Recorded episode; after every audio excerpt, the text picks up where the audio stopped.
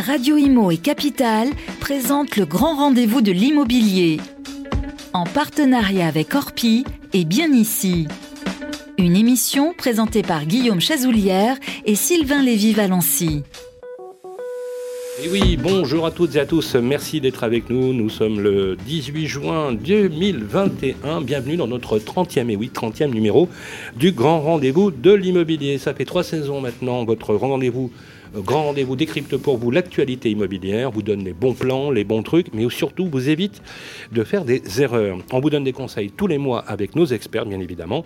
Alors que vous soyez locataire, propriétaire, investisseur, vous êtes de plus en plus nombreux, vous êtes plus de 300 000 à nous suivre chaque mois sur Capital et Radio Imo, et nous en vous, en vous remercions, on va le dire comme ça. Par avance. voilà, par avance, parce que sans eux, on serait tout simplement par là. Alors pour cette dernière de la saison et ce 30e numéro, je suis accompagné de mon complice de toujours, ça fait déjà plus de trois ans qu'on bosse ensemble. Il est rédacteur en chef adjoint au magazine Capital, Guillaume Chazoulière. Comment il va, Guillaume? Bah, Très bien, Sylvain. Très bien, Sylvain. Je, suis ravi de terminer l'année donc euh, par une spéciale on va vous parler d'un petit peu des, portails d'annonces, vous savez. Euh, on, va aider, on va aider les gens à bien choisir. Euh, et, on va prendre la température du marché. Alors, j'ai deux figures, deux figures sur le plateau aujourd'hui pour, pour nous en parler. On a David Benbassa, directeur général du portail Bien Ici. C'est un portail qui s'est monté il y a 5 ans et demi maintenant, David, à l'initiative d'un regroupement de professionnels, toute la profession, et qui s'est imposé dans le paysage aujourd'hui. Et euh, vous serez aux côtés de Corinne Joly, directrice du site euh, de particulier à particulier, là aussi une marque bien connue des Français. On est ravis de vous avoir tous les deux sur le plateau. On, fera, prendra le pouls du marché en ce début d'été.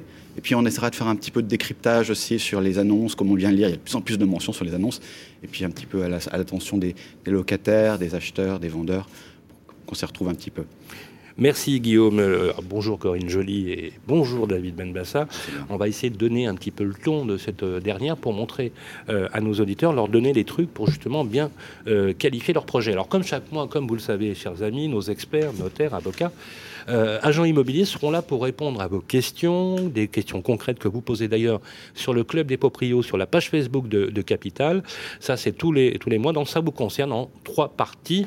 Alors, on va euh, bien évidemment prendre la température des taux de crédit. On va pouvoir aussi, on va parler des prix. Est-ce que les taux de crédit sont toujours aussi bas? Peuvent-ils remonter? En tout cas, vous êtes bienvenus dans cette 30e du grand rendez-vous de l'immobilier. C'est parti. Le grand rendez-vous de l'immobilier le grand témoin. Voilà, si vous êtes euh, en cours de visionnage de cette émission sur le site de Capital et de Radio Imo, merci d'être avec nous. Les sites internet euh, d'annonces immobilières sont à l'honneur dans ce 30e numéro du Grand Rendez-vous de l'immobilier, avec aujourd'hui Corinne Joly, directrice générale de PAP.fr, et David Benbassa, le directeur général du site bienici.com. Pour cette première partie, nous allons euh, faire un focus sur le marché et le comportement des vendeurs et des acheteurs en ce début d'été. La première question, comme c'est l'usage dans le grand rendez-vous de l'immobilier, elle est posée par notre ami Guillaume. Et je suis ravi. Euh, bienvenue à tous les deux, re-bienvenue à tous les deux. Donc après un an de confinement et de déconfinement, quelle tendance observe-t-on aujourd'hui sur le marché, la, enfin la publication d'annonces de vente immobilière en ce début d'été? Grosso modo, euh, est-ce qu'on constate une hausse des annonces, de l'offre, plutôt en baisse, ça stagne? Allez, euh, on va faire une partie de ping-pong à chaque fois. Honneur à Corinne Joly. Alors, ça fait euh, un an que le marché est euh, plutôt très dynamique. Euh, je vais commencer par la demande, parce que pour moi, le marché est tiré par la demande. On a une très très forte demande depuis mai 2020. On a une demande qui est, systématiquement forte. À mon sens, la crise sanitaire n'a pas baissé du tout la demande. Et en revanche, il y a un truc qui, l'augmente vraiment, c'est les, les, taux d'intérêt, qui sont vraiment vraiment très très bas et qui ne remontent pas décidément. Donc ça, ça soutient vraiment la demande. Euh, et ça fait un an. Et ce qui est notable dans cette demande, c'est que euh, les maisons ont pris 10 points. Donc ça, c'est euh, voilà, on sent que et ça pour le coup, je pense que c'est la crise sanitaire. En prix affiché, donc hein, c'est ça. Euh, non, pardon, 10 ah. points euh, ah. en recherche par rapport aux apparts. C'est-à-dire qu'en fait, ce que les Français recherchent en ce moment, c'est plutôt des maisons et elles sont plutôt plus éloignées. Les métropoles s'étalent, c'est-à-dire qu'on a un éloignement autour des métropoles dans la demande. Ça, c'est voilà la grande tendance qui dure depuis un an, qui ne faiblit pas et qui, à mon sens, est portée par le télétravail. Euh, parce que le télétravail, c'est assez généralisé. Nous, on a fait une étude il n'y a pas longtemps qui montre que 40% des personnes qui ont un projet immobilier en ce moment euh, comptent télétravailler dans la durée. et que ce télétravail, ça a un impact sur leurs critères de recherche. Ils cherchent plus grand, ils cherchent donc plus d'espace et euh, ils cherchent potentiellement plus loin euh, de leur lieu de travail pour pouvoir justement se, payer cet espace. Donc un étalement autour des métropoles, euh, un, petit boom des villes moyennes quand même qui ont la cote en ce moment et puis les maisons. Donc ça c'est la demande. côté offre, du coup, ça fait quelques mois qu'on a aussi un peu plus d'offres, ce qui je pense est la bah, basiquement, euh, ces gens qui recherchent, quand ils trouvent, euh, ils revendent souvent leur résidence principale précédente, mais c'est moins net. globalement, pour moi, on est sur un marché où il y a une pénurie d'offres en ce moment. Même constat, David? Même constat, même constat du côté des annonces de professionnels, parce que c'est uniquement la vision que je vais avoir, hein, celle euh, de bien ici. Euh, mais c'est pas une tendance nouvelle finalement. Ce qu'on constate depuis 2018, c'est finalement une baisse du volume d'annonces de l'ordre de 20%. Alors, on ne va pas regarder trop ce qui s'est passé euh, l'année dernière avec le confinement, parce que mm. la saisonnalité a été complètement perturbée. Enfin, il s'est passé un peu n'importe quoi, euh, avec un dynamisme et une euphorie en sortie de confinement, une saisonnalité finalement qui s'est décalée. Euh, malgré tout, je fais un peu le, le, même constat, je le prends à l'envers sur la partie offre, où effectivement, nous, on constate. Alors, si on prend deuxième semestre 2020 versus les quelques premiers mois de l'année 2021, on a une baisse de l'ordre de 4% du volume d'offres plus marqué sur les maisons, mais ça fait peut-être écho à ce que vient de dire Corinne. Beaucoup de demandes, eh ben mais, mais ben finalement moins d'offres. Les maisons et, le, et le, confinement est venu. Puis ceux qui ont une maison ne, ne la quittent pas. Et on ne bouge pas. C'est effectivement, ça baisse l'offre de maison. Tout ça est somme toute assez logique. Donc ça peut potentiellement faire augmenter les prix. Euh, et effectivement, en face, une demande qui explose.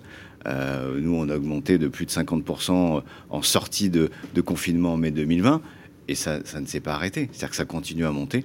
Donc l'offre est extrêmement, la demande est extrêmement importante et partout, partout, euh, partout en France. Alors est-ce que la demande aujourd'hui, elle est euh, dictée par, euh, j'allais dire, une modification drastique, assez rapide, on peut même dire violente, des nouveaux usages? Je m'explique. sur les recherches, on voit de toute façon entre l'avant le confinement, pendant et après le confinement, on voit que la notion de surface, la notion euh, d'espace, d'air, de verre, de vue, de perspective, euh, a de l'importance. Deuxième point que, l'on constate aussi, c'est que les personnes ont découvert leur propre logement, en fait. Parce qu'ils étaient forcés d'y vivre pendant un certain temps. Euh, la question, c'est, à, à, votre avis, et je vais commencer par vous, Corinne Joly, à quel moment vous avez pu voir, ou si vous l'avez vu d'ailleurs sur votre site PAP, euh, une modification finalement dans le ranking de la recherche, dans la, recherche, qui a qualifié de façon assez, euh, assez importante ce type de recherche. Est-ce que vous l'avez constaté?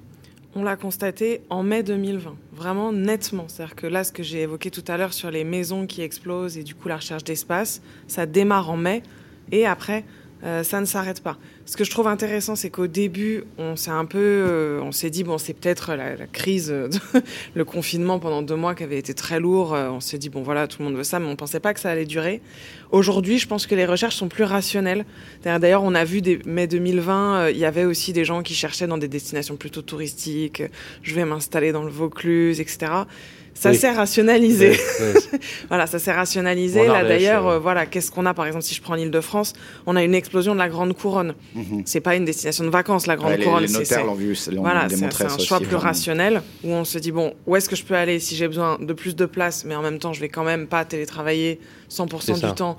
Je vais télétravailler deux jours par semaine. Je peux m'éloigner jusqu'à. Euh, Vous voulez dire que les mêmes clients, les mêmes clients qui n'auraient pas accepté de bouger forcément à cause du confinement ont pris conscience qu'il vaut mieux faire un peu plus de trajet pour aller bosser, mais je vais dans une maison, payer pas trop cher et avoir plus d'espace, c'est ça l'idée? Mais déjà, ils peuvent. Le télétravail, change tout. Le télétravail change tous les critères, puisque en fait, euh, jusqu'à présent, ce qui fait qu'on va euh, tous s'entasser dans des endroits euh, très chers et, et où on a des logements trop petits, c'est qu'on a un temps de transport pour aller à son travail. Vous mettez deux jours de télétravail par semaine, et ça, ça change toute l'équation de votre recherche de logement. Et, et ça la change pour deux paramètres, c'est ce que nous déclarent les clients. Ça, ça, change le besoin de place, parce que beaucoup se disent, moi, si c'est pour passer deux jours par semaine de plus dans mon logement, alors euh, je veux pas être, euh, je veux pas être serré, je veux avoir une vraie, une vraie place. Et puis ça change le temps de transport, donc vous pouvez aller un peu plus loin.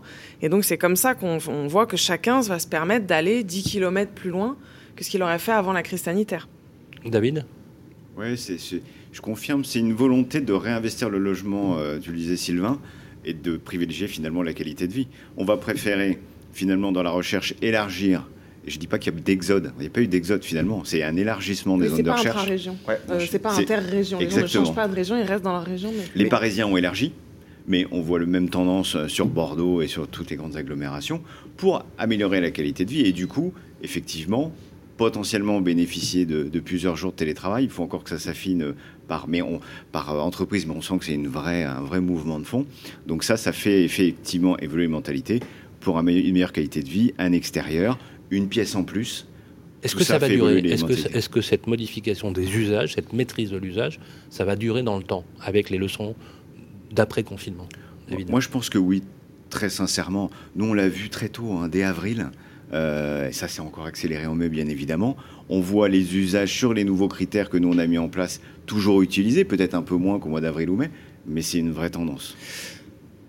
Guillaume. Demande, offre, on en a parlé. Du coup, les délais aujourd'hui, euh, quand on publie une annonce sur votre site, respectivement, on a des délais qui se raccourcissent, notamment sur ces biens très recherchés, maisons, appartements. Avec, euh, Alors, qu'est-ce que vous pouvez nous dire là-dessus? Peut-être Corinne D'habitude, ça, ça, dépend des types de biens. C'est sûr qu'en ce moment, les, maisons. Euh, là où vous observez des délais qui se raccourcissent, sur quel type de biens, quel type de région, si on peut schématiser, pareil, David, je ne sais pas si vous avez quelque chose à nous dire là-dessus, ou peut-être sur les prix, même si vous avez quelque chose bah, à dire. Schématiquement, ça va, ça va être très cohérent avec ce qu'on vient de dire. C'est que si vous vendez en ce moment une. Enfin, c'est là où il y a une pénurie d'offres, hein, que ça va vite. Et en ce moment, c'est vrai que c'est les maisons autour des, autour des métropoles ou dans les villes moyennes. Ça, c'est des euh, annonces qui restent pas longtemps. Ça, c'est des annonces. En ce moment, pour peu que la maison soit, soit en bon état, euh, habitable, c'est des maisons qui vont partir très rapidement.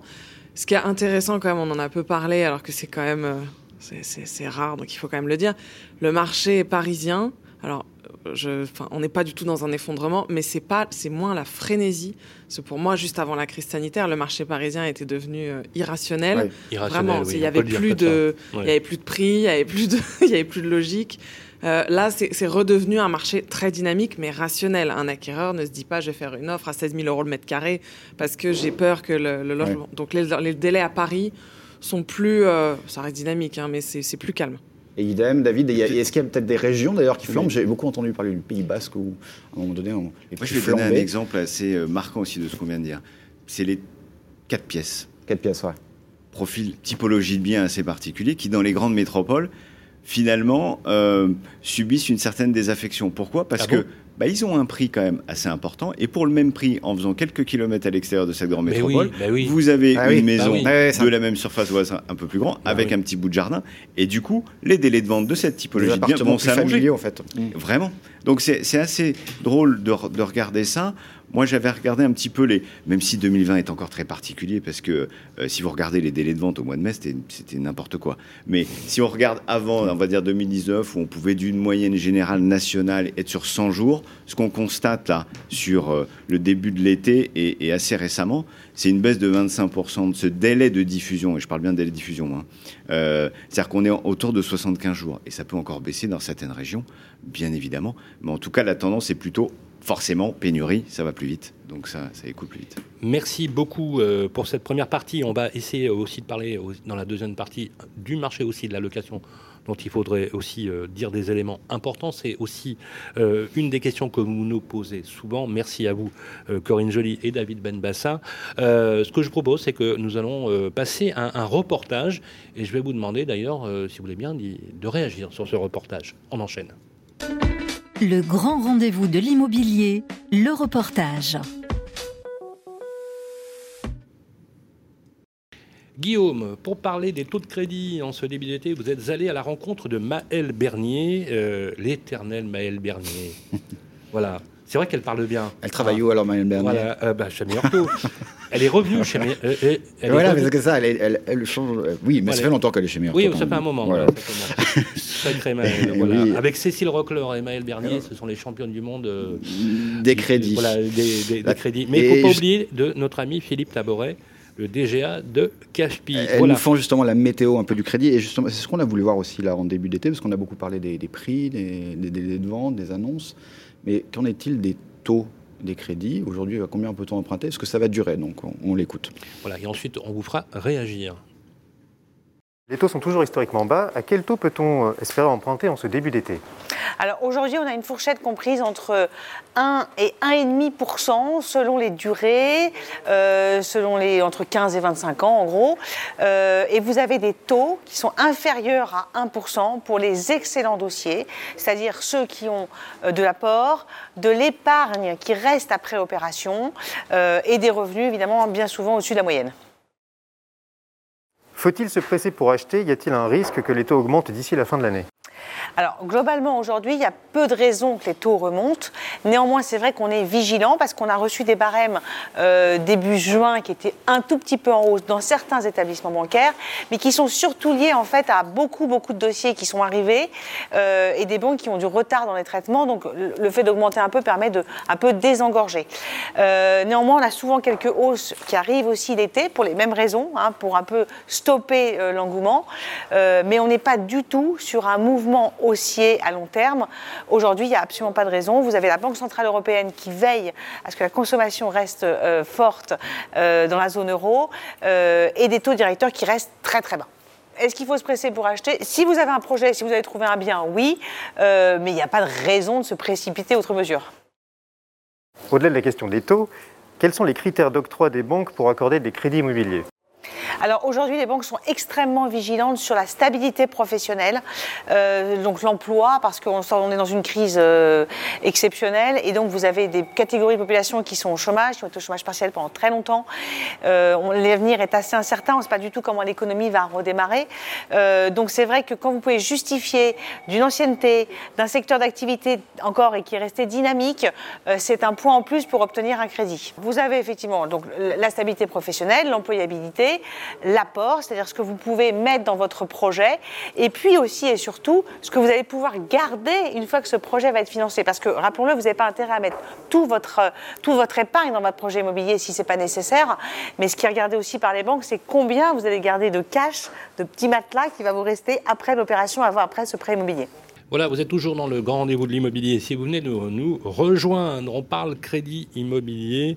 Euh, les banques, c'est vraiment les mêmes. Hein. Elles n'ont vraiment pas évolué, les banques. Hein. Il faudrait avoir un contrat euh, sur 99 ans, une sécurité incroyable. C'est à croire qu'elles n'ont pas compris ce qui se passe dans le monde. Quoi. C'est un truc de fou. Euh, une réaction sur les taux d'intérêt, Corinne Jolie, sur... vous êtes d'accord Ça ne va ah pas oui, bah, évoluer ce qui a été dit, et à mon sens, c'est ça aussi qui porte la demande. C'est-à-dire que si les mm. taux remontaient demain, là, je pense qu'on verrait la demande ça serait catastrophique, là. baisser. C'est d'ailleurs ce qui s'était passé euh, la dernière fois que la demande a vraiment baissé en 2008. Euh, ça a été et, une Et justement, peut-être une conversation dire, il y a pas des endroits où les prix ont tellement augmenté depuis un an avec cette demande? Je pose la question. Hein. Fait que ça commence à, à peser aussi, à faire contrebalancer les taux. Euh, on, a, on a observé des flambées de prix là, dans certaines régions par rapport à ces reports dont on parlait? Non? Pas plus que les années précédentes. Hein. Non. ouais ça monte, ça monte comme tous les ans. Donc voilà, et, je rejoins aussi ce qu'elle a dit sur les, sur les dossiers, puisque c'est quand même un peu nouveau mhm. que les banques regardent votre employeur.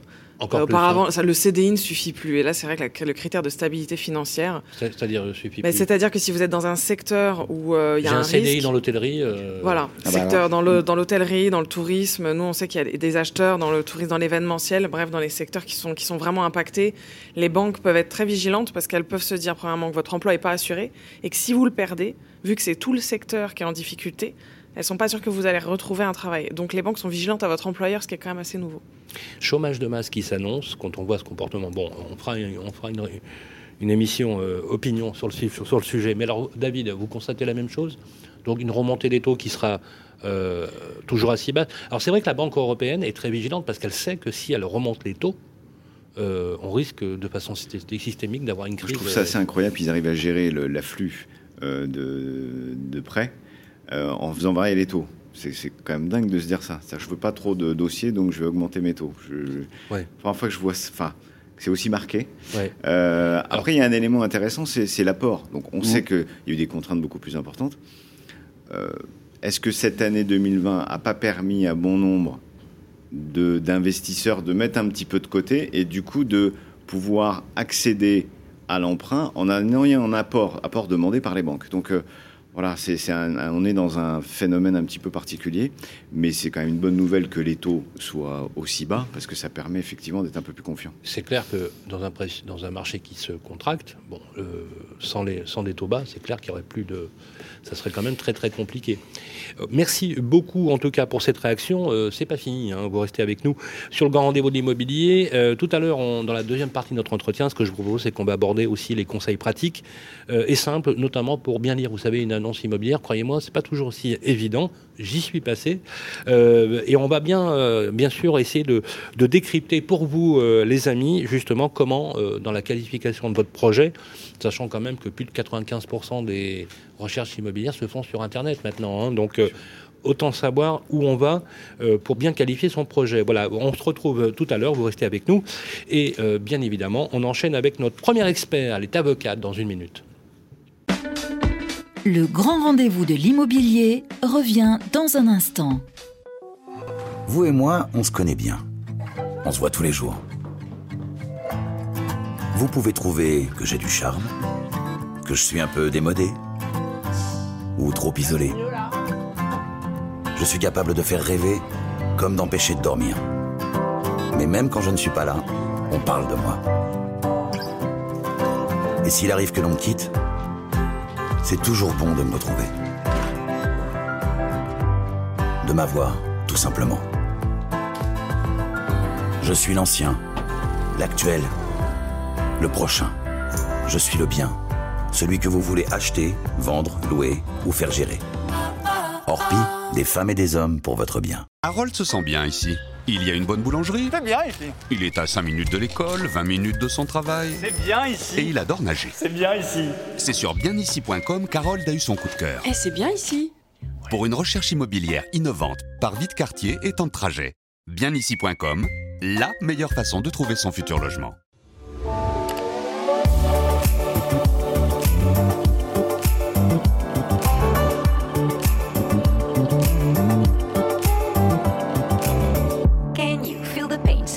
Trouble in your brain. Anger you retain, pressure rocks you like a hurricane. Is it time for you to jump into the next train? Change of hand, make a stand. I can see your heart change. Wake up, no more nap, your turn is coming up. You feel lazy, but stop the fantasies and bubble dust. If you need to hear, go for it. I will teach you how to feel the things so close to you, connected. Oh, every day is a miracle. Connect back with the people. Le grand rendez-vous de l'immobilier, ça vous concerne. La séquence que vous aimez tous pour cette 30e du Grand Rendez-vous de l'immobilier, c'est la séquence Ça vous concerne.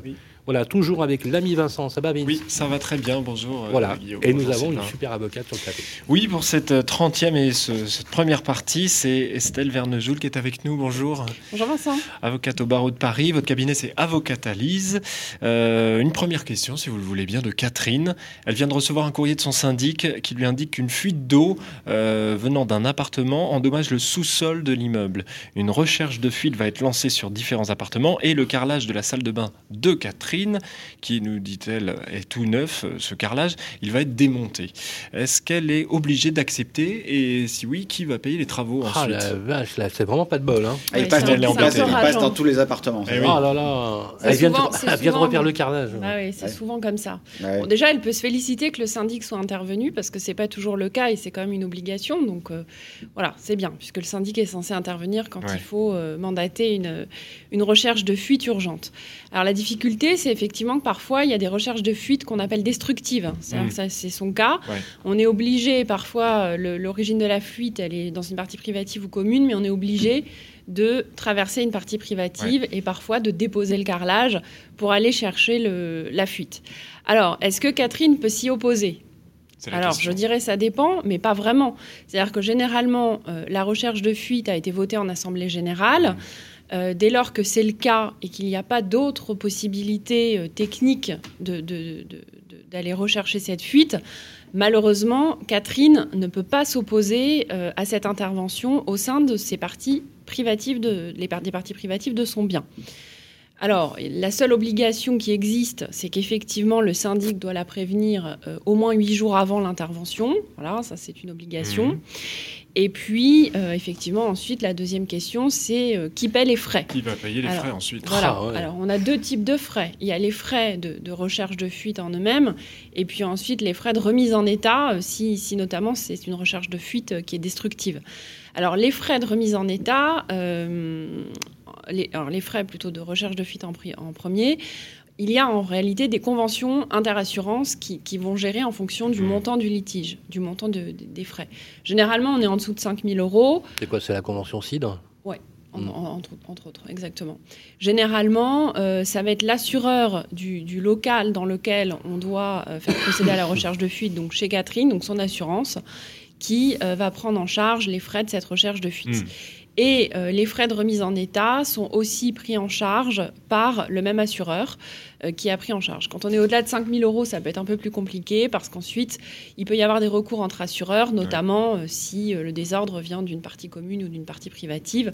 Il peut y avoir des discussions entre l'assureur de Catherine et l'assureur de la copropriété. Très bien. Merci pour la réponse à Catherine. Estelle Vernejoul, une autre question. Étienne, sur le groupe Facebook Le Club des Proprios, l'immeuble d'Étienne a engagé une action en justice contre un copropriétaire qui ne paye plus ses charges depuis de longs mois maintenant.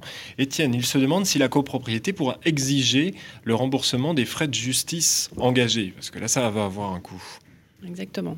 Alors là aussi, bon, le, syndicat a été réactif, puisque euh, quand un copropriétaire ne paye pas ses charges de copropriété, effectivement, on lui adresse une lettre de mise en demeure et euh, à défaut de réponse, sous un délai de 30 jours, euh, on doit effectivement, enfin le syndic a l'obligation d'intenter une action en justice contre le copropriétaire récalcitrant qui ne paie pas ses charges. Alors évidemment, une action en justice, ça a un coût. Euh, et dans un premier temps, c'est effectivement la copropriété qui va devoir le supporter. Il s'agit des charges communes générales qui vont donc être réparties à égalité entre tous les copropriétaires. Alors, est-ce qu'ensuite, ils vont pouvoir en obtenir le remboursement? Quand on intente une action en justice, il y a deux types de frais de justice. Il y a ce qu'on appelle les dépens et les frais irrépétibles. Mhm. Les dépens, ça va être le coût, par exemple, euh, de l'assignation qui est délivrée par huissier de justice. C'est ce qu'on appelle les frais de signification. Ça, ce sont des dépens. Si euh, le syndic de copropriété gagne en justice contre le copropriétaire récalcitrant qui ne paie pas ses charges, euh, le syndic de copropriété va bénéficier d'une condamnation de la part de la partie adverse au dépens. Donc il aura une, indemnisation pour les frais engagés. La deuxième catégorie de frais, ce sont les frais irrépétibles. Et euh, dans les frais irrépétibles, il y a les frais d'avocat. Et c'est la raison pour laquelle, lorsque on intente une action de justice, qu'on soit en demande ou en défense, on sollicite une indemnisation au titre de l'article 700 du Code de procédure civile, ce qui permet d'obtenir un remboursement. Les frais d'avocat. Voilà, un remboursement qui est généralement partiel, parce que dans les juridictions françaises, généralement, ces sommes sont assez limité. Euh, voilà, mais ça permet d'obtenir au moins une couverture d'une partie des frais qui ont été engagés par, euh, par le syndic de copropriété. On sollicite, où c'est euh, alors c'est devant le juge, dans, les, ah, dans, dans, le cas des demandes conformes devant le juge, on, on, sollicite toujours un article 700, qu'on soit en demande ou en défense, pour obtenir une indemnisation partielle des frais d'avocat. En réalité, l'article 700, c'est les frais d'avocat. Donc le syndic va y aller un peu de sa poche. article 700 du Code de procédure civile. globalement, c'est la copro qui paye. Quoi. Elle avance, c'est sûr. Elle avance, elle, avance et, si elle obtient gain de cause en justice, le juge va condamner la partie adverse, c'est-à-dire le copropriétaire récalcitrant, à un article 700. Mais généralement, les sommes euh, octroyées ne couvrent pas forcément l'intégralité de la procédure. Ça dépend. Oui, et puis en général, en général, il y a un jeu de compensation entre assureurs qui font que, en général, ils s'en sortent bien. Il peut y avoir aussi, voilà. Le seul truc qui n'est pas de bol, à la fois pour Catherine, euh, pour son c'est les désagréments euh, que, ça procure, parce qu'in fine, finalement, ils s'en sortent plutôt, plutôt bien. Hmm. Exactement. Merci beaucoup. Merci Estelle Vernejou. Merci à vous. Cabinet Avocatalise à Paris. Voilà, Avocatalise, le bon avocat que vous devez chercher si vous êtes dans la construction, l'immobilier en général, avec notre amie Estelle Vernejoul. Euh, vous allez faire un bel été là? Vous allez prendre un peu de vacances? Oui, un bel été en perspective. Voilà, un bel été, bien mérité.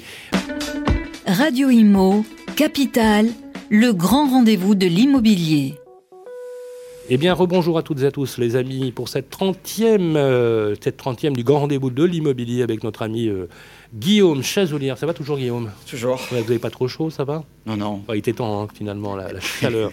Alors, euh, justement, cet édito, on va le faire avec quelqu'un qui, aujourd'hui, est le leader des avis vérifiés en France pour l'immobilier. C'est Jean-David Lépineux, le patron et le fondateur d'Opinion System. Bonjour Sylvain, bonjour Guillaume. Comment ça va Jean-David euh, Super bien, ça va, merci. Voilà, toujours au taquet Jean-David. On est ravis de vous recevoir sur ce plateau. Vous allez nous apprendre, David, Jean-David, avec nos amis qui nous écoutent, comment euh, faire le tri parmi les annonces immobilières, justement, et euh, les avis vérifiés sont un des indicateurs majeurs, n'est-ce pas Guillaume? Oui. Alors tout le monde l'a remarqué, quand on achète ou on loue, il arrive souvent que sur un portail, et on retrouve la, la même annonce en 4, 5, 6 fois peut-être. Alors comment je fais mon choix, moi? Comment je choisis la, bonne annonce là-dedans? Alors, euh, en, fait, c'est surtout euh, la question qu'on se pose souvent, c'est comment enfin, choisir plutôt que le, même bien soit vendu dans la même annonce. Excusez-moi. C'est ça, c'est voilà. on, a, le même bien euh, qui, est, qui, est, sur un même portail, et après il y a un autre choix à faire, c'est le choix de quel agent immobilier choisir. Parce que finalement, finalement, c'est ça le vrai, voilà, le vrai choix à faire. Et d'ailleurs, c'est un problème qui est typiquement français, c'est qu'on se retrouve, on pense apporter une solution à des particuliers, et on se retrouve avec une multiplicité de mêmes annonces euh, quand on travaille en mandat simple. Donc la, vraie question, c'est de se dire quel agent immobilier choisir. C'était euh, voilà, c'est il me semble que pour les consommateurs, c'est la chose la plus importante à, comprendre. Alors moi j'ai quatre euh, choses à donner. Maintenant, aujourd'hui, au PN System, c'est plus de 8000 agences immobilières qui sont clientes, 23 000 utilisateurs, 700 000 avis. Et on a une expérience là-dessus qui nous montre comment choisir, au travers des retours consommateurs, une bonne agence. La première chose, j'ai envie de vous dire, je ne vais pas faire de démagogie, ce ne sont pas les avis clients euh, qu'il faut choisir. Ce n'est pas, la, pas, le premier, euh, pas la première chose à choisir. Ah bon? Non. D'accord.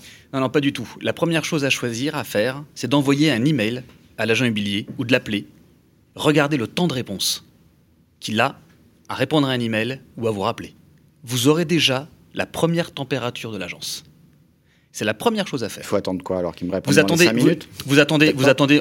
quand on parle de délai raisonnable, on dit qu'une réponse à un email, c'est répondu dans les, dans les 24 heures. C'est raisonnable. Un appel qui a été passé un après-midi, si on vous rappelle le lendemain matin ou le lendemain dans la journée, ça reste un délai raisonnable. Mais il rappelle jamais. Bah, c'est bien ça. tombé sur les pas bon. Bah, c'est bien ça le problème, Mais Sylvain. Il, rappelle jamais. Bah, c'est bien, c'est bien le problème, Sylvain. surtout à Paris d'ailleurs. Eh bien, c'est. Eh ah ben, passez votre chemin. J'ai envie de vous dire, vous imaginez que la première relation. C'est à se demander s'ils n'ont pas trop de boulot, quoi. Je veux dire. Euh, quand on interroge les particuliers, parce qu'on leur, on leur a posé la question, vous en doutez. Bien hein. sûr. Hein. Et puis vous et moi, on en a souvent parlé. Mais ils répondent jamais, les mecs. Jamais. Alors, il y en a qui répondent. Hein. Il, y a, voilà, il y a des 24 heures à Paris, euh, pour euh, abonder ce que dit Sylvain. C'est possible, ça, qu'il y en a qui répondent au bout de 24 heures dans des villes comme Paris Il y, en, a qui répondent. Ce que je veux vous dire, c'est quand vous êtes sur une annonce et que vous souhaitez choisir un agent immobilier, parce qu'il faut bien vous dire une chose, c'est que vous n'achèterez pas ce que vous regardez sur annonce. Donc, c'est-à-dire que la relation que vous allez avoir avec un agent immobilier, elle va être bien plus longue que la seule visite qu'il y aura sur cette annonce. Donc la première chose, voilà, la première chose à faire, c'est de savoir celui qui va vous répondre. Mais qu'est-ce qu'on fait s'il répond pas alors S'il répond pas, Parce vous que moi, changez. J'ai besoin de louer, j'ai besoin d'acheter. Euh, bien sûr, mais vous, mais comme l'annonce, on a bien vu qu'il y avait de oui, multiples mais le annonces. question, il m'intéresse. Je fais comment? Vous avez, vous, vous allez l'avoir dans quatre, voire cinq reprises quand on est en mandat simple. Vous appelez les agences vous leur envoyez un email, ils vont regarder celle qui va vous répondre. Est-ce que c'est obligatoirement une qui répond Celle qui répond le plus vite. C'est ça. Est-ce que j'ai plus de chances d'avoir une réponse s'il y a une exclue, enfin une exclusivité, un mandat d'exclusivité Alors ça, alors plus de chances, je ne sais pas. La, deuxième chose, euh, j'ai envie de vous dire, parce que sur l'exclusivité, je vais juste y venir après, euh, Sylvain. La deuxième chose, pour, quatre critères. Hein. Voilà, sur les quatre critères, la deuxième chose, c'est effectivement euh, d'avoir ses avis. Euh, voilà, de regarder la réputation de l'agence immobilière. Donc une fois que j'ai fait le choix et que la personne m'a répondu, imaginons que j'ai cinq agences immobilières qui me répondent sur les cinq emails que j'ai envoyés. On serait dans un dans un truc incroyable, mais ça peut arriver. Et eh bien ensuite, si je veux faire le choix, parce qu'encore une fois, ma relation va être longue avec l'agent immobilier. Elle va pas se faire en one shot, ou du moins très rarement. Et donc je vais vérifier sa réputation. Et donc là, pour vérifier sa réputation, contrôler, regarder les avis.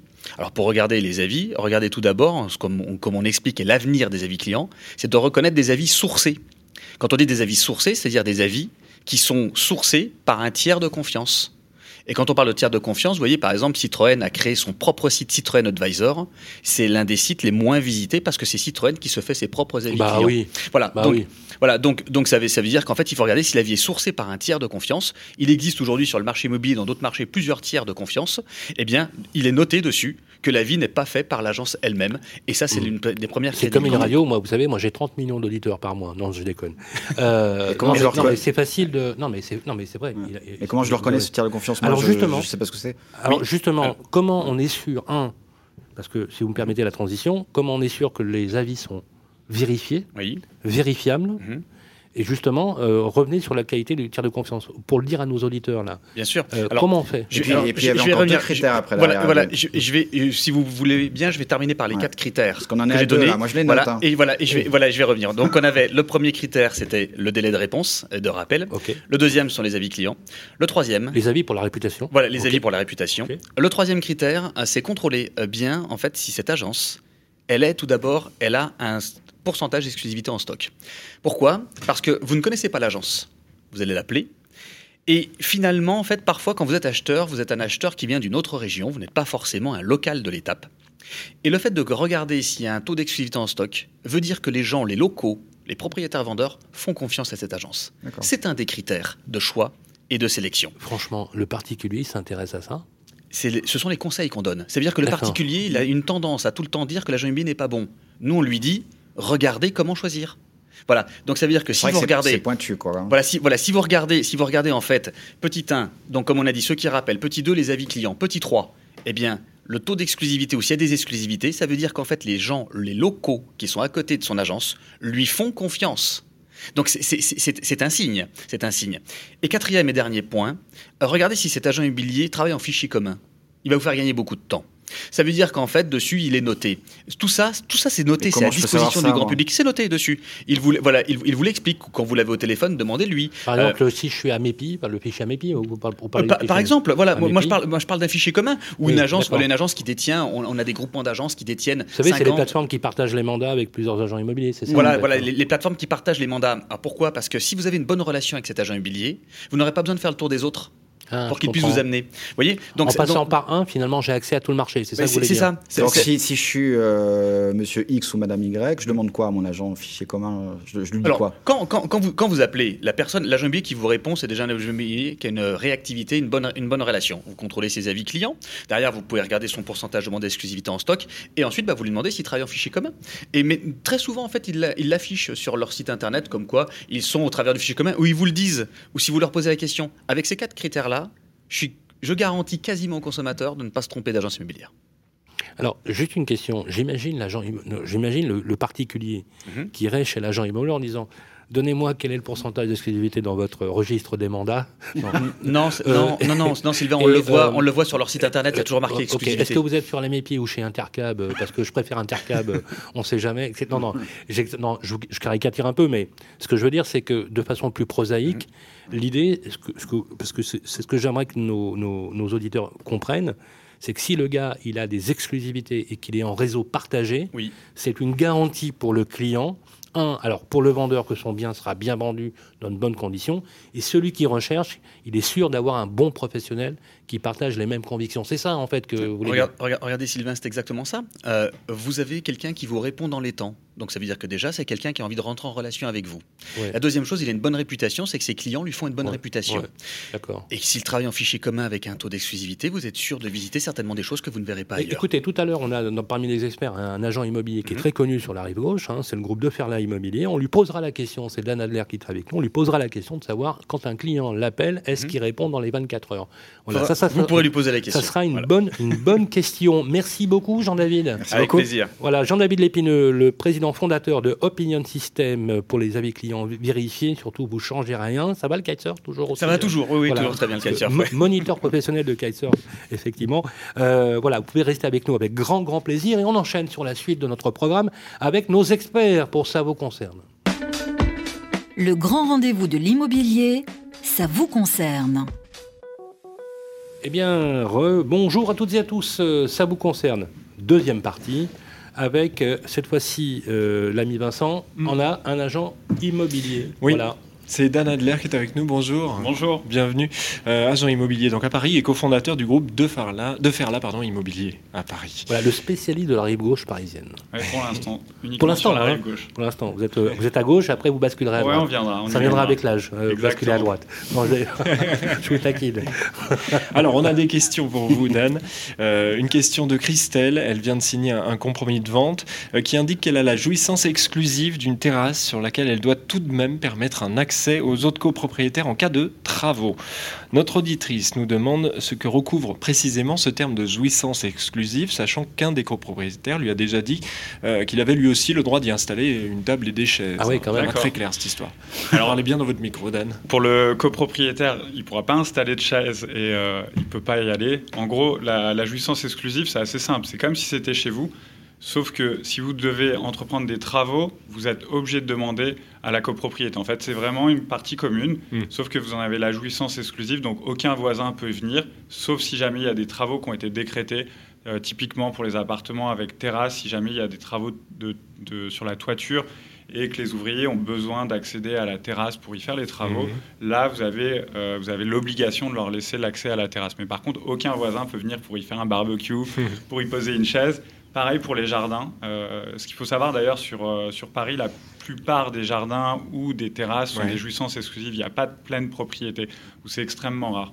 Donc il faut l'accord de l'AG si vous voulez faire des gros travaux qui vont changer, on va dire, le visuel de votre terrasse. Euh, il faut qu'il y ait une conformité par rapport au visuel de l'immeuble. Et oui, de toute façon, et même si on fait des travaux sur cette partie avec jouissance exclusive, c'est pas moi qui paye tout, c'est la copro. Exactement. Alors, Parce que j'en jouis, ah j'en jouis, mais en fait, ouais, alors après, c'est tout le monde partage. Si c'est des travaux de décoration, typiquement, si vous voulez changer le sol, le carrelage, parce que vous trouvez que c'est un petit peu plus joli de changer la couleur du carrelage, euh, ça, ça peut être à votre charge. Par contre, pour tous les travaux type euh, structurel. oui, structurel. Structurel, exactement, d'étanchéité ou mmh. autre. C'est la copropriété qui va prendre en charge l'intégralité des travaux. Mm. Donc c'est un double intérêt. C'est pour ça d'ailleurs que les appartements avec terrasse sont autant demandés. Ah oui. Euh, bah parce que Mais quand on a, une, quand on a justement une jouissance exclusive dans, un, dans une cour, moi, moi j'ai connu ça un jour parce que j'avais un accès directement en duplex dans, un dans le 17e arrondissement. Euh, les personnes avaient le droit quand même de venir euh, s'installer et s'asseoir par exemple.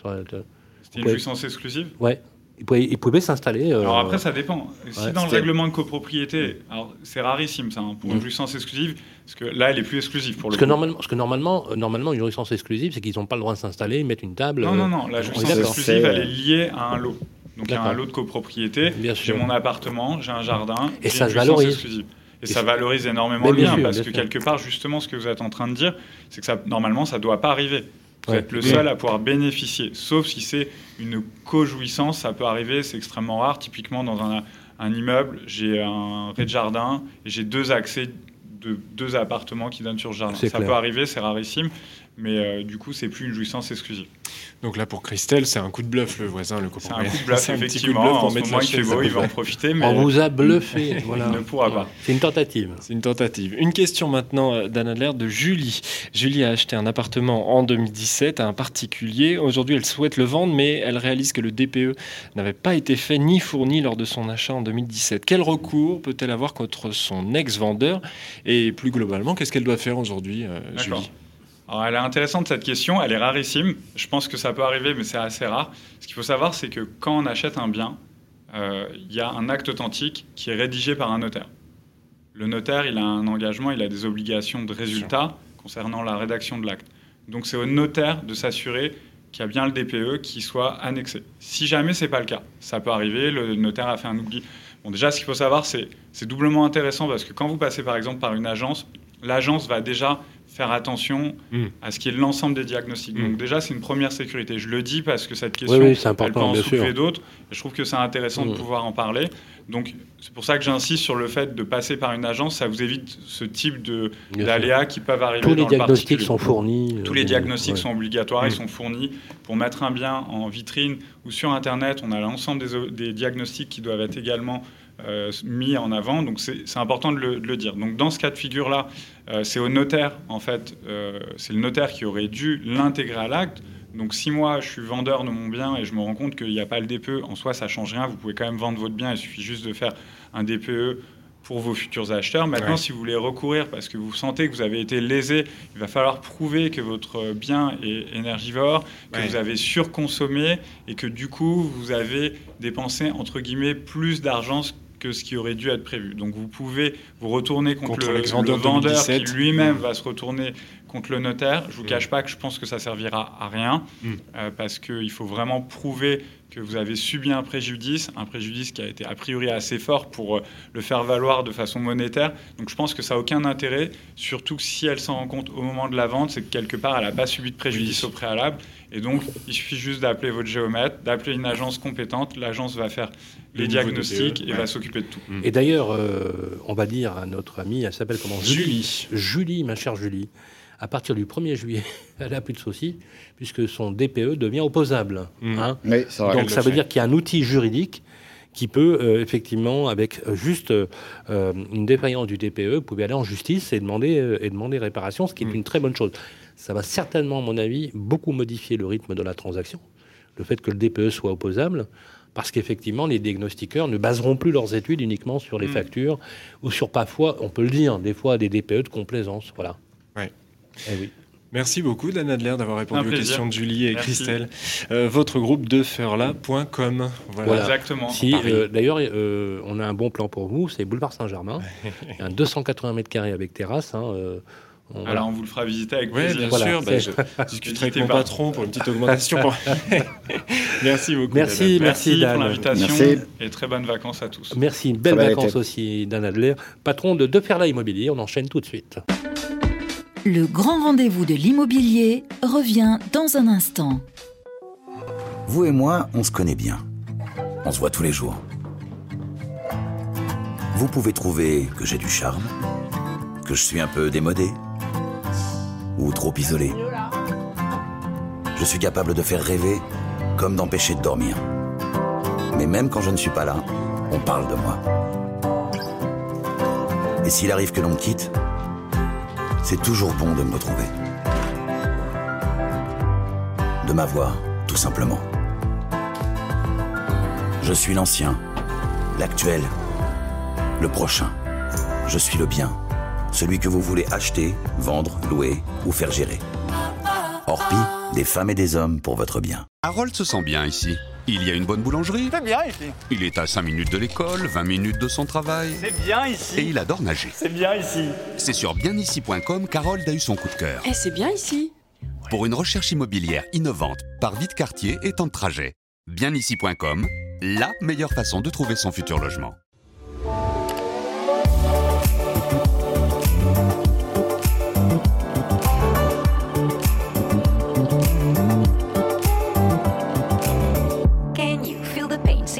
Trouble in your brain. Anger you retain, pressure rocks you like a hurricane. Is it time for you to jump into the next train? Change of hand, make a stand. I can see your heart change. Wake up, no more nap, your turn is coming up. You feel lazy, but stop the fantasies and bubble dust. If you need to hear, go for it. I will teach you how to feel the things so close to you, connected. Oh, every day is a miracle. Connect back with the people. Le grand rendez-vous de l'immobilier, le grand témoin. Salut à toutes et à tous. Et si vous venez de nous rejoindre, vous êtes dans la 30e du Grand Rendez-vous de l'immobilier. C'est votre émission pour justement bien qualifier euh, votre projet immobilier. C'est bien d'ailleurs le sujet de bien faire sa recherche immobilière. Alors, une un entretien avec deux grands professionnels justement de la recherche immobilière. Corinne Joly, directrice générale de PAP. Rebonjour.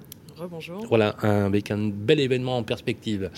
Avec David Benbassa, le directeur général de Bien Ici. Salut David. Bonjour, Comment ça va aujourd'hui Très très bien. Voilà, vous êtes superbe. Voilà, avec question, mon cher Guillaume, justement, euh, des clés pour, pour choisir, pour bien euh, calibrer son projet. On a des législations qui se succèdent, on a des informations qui sont pléthoriques. C'est une galère quand on est un particulier pour s'y retrouver. Ben oui, oui, année après année, loi ah après loi, allure, élan. Voilà, à chaque fois, on renforce un petit peu la, la législation, les normes sur ces, sur ces annonces immobilières et on a vraiment voulu s'arrêter dessus à l'attention des acheteurs, des locataires, des, vendeurs et, vous écouter pour remettre un petit peu euh, clairement les choses dans l'ordre et nous, dire ce qu'il faut lire. Alors, quels sont On va commencer peut-être par. Euh, allez, vous, David. ce que, je, vous propose, mon cher Guillaume, c'est, avec votre question, c'est qu'on voit peut-être en préambule un micro-trottoir Ah bah oui, on enchaînera pour les voilà, questions après. Voilà, on est allé en fait, on est allé euh, sur le terrain, on est allé bon, bah, place de la République hein, comme d'habitude où il y a beaucoup de monde, et on a posé. Non mais c'est intéressant. Je sais même pas si on était place de la République là pour le coup. Ah il me semble. Euh, oui, oui, oui, oui c'était place de la République. Voilà, ça fait plaisir de bosser avec des pros. Hein, je vous le dis tout de suite. je vous le dis. Non mais je vous le dis tout de suite. Voilà, il se marre là-bas en technique. Vous avez raison. Alors euh, c'est d'ailleurs notre Nicolas Sandanassami qui est justement notre super reporter qui est allé rencontrer les personnes. C'est hyper intéressant d'aller comme ça sur le trottoir, si j'ose dire les choses comme ça, pour aller poser des questions. C'est surprenant, vraiment surprenant, et je pense qu'il faut en tirer une bonne leçon, et je vous propose de le commenter tout de suite après, on l'écoute. Si vous deviez acheter ou louer un bien immobilier, comment vous y prendriez-vous? Je pense que je passerais par une agence. C'est quand même peut-être plus fiable et il, présente un choix que vous ne trouvez pas forcément si vous allez sur un site internet. Le bouche à oreille, je trouve que c'est très pratique quand par exemple vous avez en vue un bien et que par hasard vous connaissez quelqu'un qui habite soit le quartier, soit par bonheur le même immeuble et qui peut vous dire ok euh, vas-y sans problème. Euh. Pour l'achat d'un bien immobilier, je vais me documenter mais un, peu partout. Je ne vais pas me focaliser par exemple que sur euh, les professionnels. Je vais regarder aussi sur les particuliers. Pour comparer déjà, donc que ce soit pour, bah, sur un site spécialisé ou que ce soit comment dire directement de particulier à particulier. On va comparer les offres et comparer, on va dire, les prix. J'irai directement sur Internet. Sinon, euh, je regarderai les sites un peu, euh, un peu connus. Je pense pas que j'irai vers une agence parce qu'il y a toujours des bons plans sur Internet. Et je sais pas après, je le dis ça peut-être comme ça, mais je pense que sur Internet, je trouverais peut-être un appartement moins cher qu'en agence. Moi, je pense que je passerais plutôt par le bouche à oreille. réseau d'amis, entraide, partage. plutôt que passer par une agence où euh, les frais sont plus lourds, il me semble. Euh. Bah, dans un premier temps, je pense que euh, je contacterai mes amis qui sont dans le domaine, qui, travaillent dans le domaine. J'aurais surtout pas envie en fait d'aller en agence ou de chercher sur internet pendant des heures. Ça, je pense que c'est quelque chose qui m'agacerait beaucoup. pour de la location, c'est vrai que c'est bien délirant, surtout quand on n'est pas en CDI. C'est le cas quand même de pas mal de Parisiens. Il y a beaucoup de freelance. Et moi, pour ma part, j'ai des revenus qui me, permettent, qui me permettraient de me payer un, un appartement correct. Mais comme je, suis pas en CDI, à chaque fois j'ai dû vachement faire jouer le réseau et les connaissances. Au-delà des sites qui existent, je crois qu'il faut vraiment un bon réseau. Intéressant. Hein alors moi je retiens trois, quatre choses. Alors agence immobilière, tiers de confiance. Hein, euh, on voit que les professionnels quand même ont, un peu la cote. Beaucoup de bouche à oreille. On parle aussi de la relation de particulier euh, à particulier. Euh, et aussi une personne qui nous dit moi je me documenterai d'abord et puis après, euh, pour pouvoir faire un petit peu euh, mon marché. Euh, qu'est-ce que ça évoque quand vous écoutez les, particuliers comme ça, Corinne Joly? La première chose que ça m'évoque, c'est que c'est un micro-trottoir très parisien parce que mmh. la place du bouche à oreille, elle est mmh. typique d'un marché de grande pénurie où on eh se dit c'est tellement la galère qu'il faut que j'ai un plan.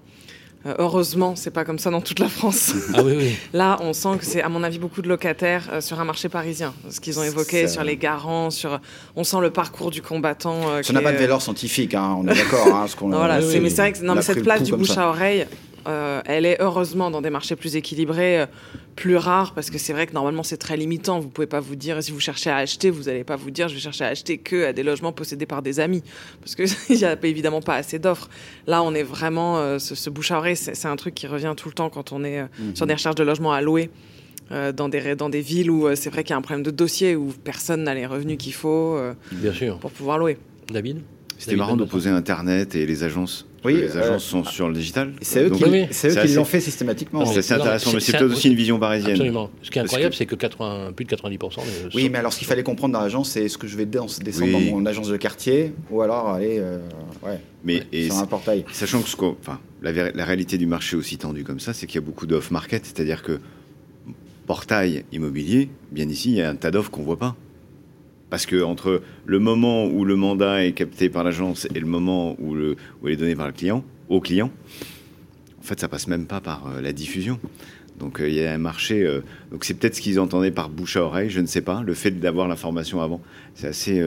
Moi, ça m'a un peu, effectivement, de la même façon, un peu perturbé d'entendre ça. Euh. Alors, c'est sûr que si on compare avec euh, ce, qui nous, euh, ce que disent les, usagers dans, en province, c'est vrai qu'on n'a pas du tout le même ton, mais quand même, on, repère quand même dans les grandes métropoles le même type de discours. Quand même, entre Lyon, Nantes, Marseille, Strasbourg, où on, est allé souvent, on a quand même des grandes difficultés. En fait, dès qu'on a un centre-ville qui se compacte, voilà, que ça devient plus compact, ça devient, ça devient compliqué. Alors justement, on va parler un peu de location. les, les bailleurs, euh, relations bailleur-locataire. Quelles sont les informations qui doivent être contenues sur les annonces? Concrètement, oh. Corinne Jolie, je vais sur votre annonce, je vais sur votre site, on doit faire une annonce, comment on fait? Qu'est-ce qu'il faut faire?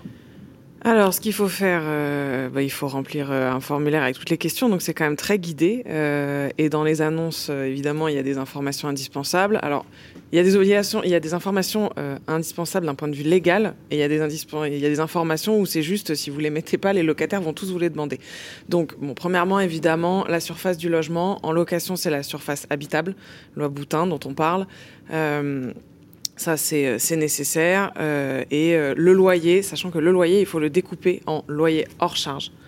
Charge. C'est obligatoire, ça Oui, normalement, il faut mettre l'information. Donc, à chaque fois qu'on voit une annonce sur un loyer, on doit distinguer les charges du loyer. Voilà, il faut, il faut pour que l'information soit complète, il faut mettre le loyer hors charge, les charges et le montant du dépôt de garantie, qui est encadré par la loi. parce que le montant du dépôt de garantie, c'est un mois maximum en location vide, deux mois maximum en location meublée hors charge. Hors charge. Hein. Voilà. Normalement, toutes ces informations-là doivent apparaître dans l'annonce.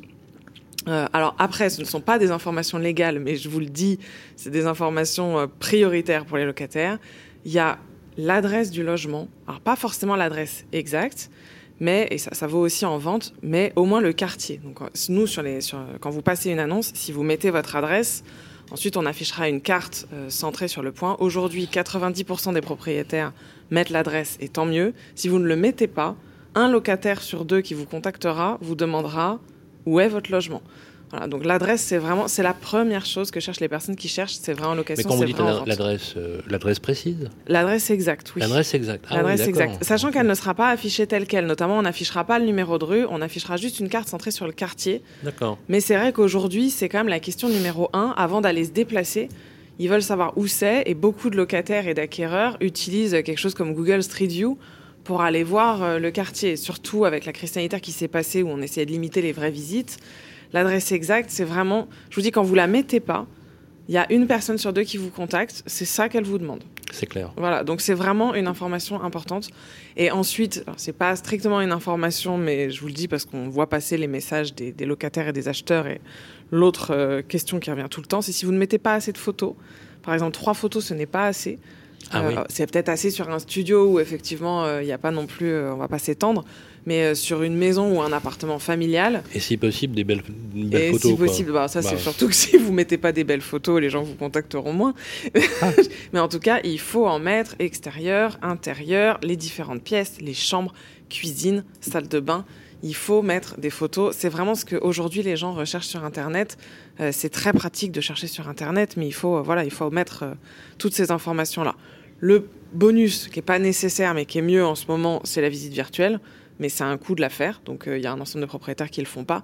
Mais voilà, il faut bien se dire que c'est les premières adresses et photos, c'est quand même les premières choses que les acheteurs et locataires attendent d'une annonce immobilière. Une question sur votre site, par exemple, sur 10 annonces, il y en a combien avec photos euh, Aujourd'hui, elles ont toutes photos. Toutes Honnêtement, c'est marginal qu'il n'y ait pas de photos. D'accord. Le problème, ça peut être des fois le nombre. C'est-à-dire que voilà, moi, comme j'ai dit trois photos, c'est euh, sur un appartement 4 pièces, euh, trois photos, c'est pas assez. C'est clair.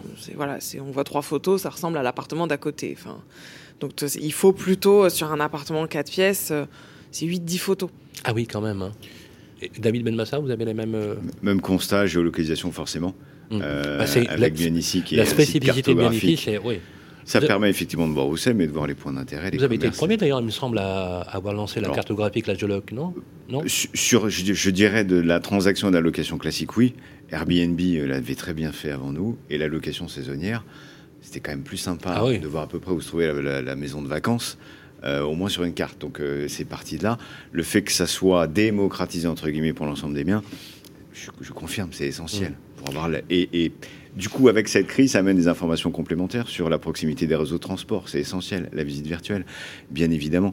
Le, nombre de photos, on en a parlé, c'est essentiel. Nous, on a fait une analyse où, en fait, il en faut plus de 5. À partir de 5, on a vraiment un, une un, nombre de vues et un nombre de contacts ah adressés. Bah, c'est ce que vous disiez, Corinne Joly, effectivement. Euh, c'est important. C'est important. Et puis, un élément qu'on oublie, c'est le descriptif.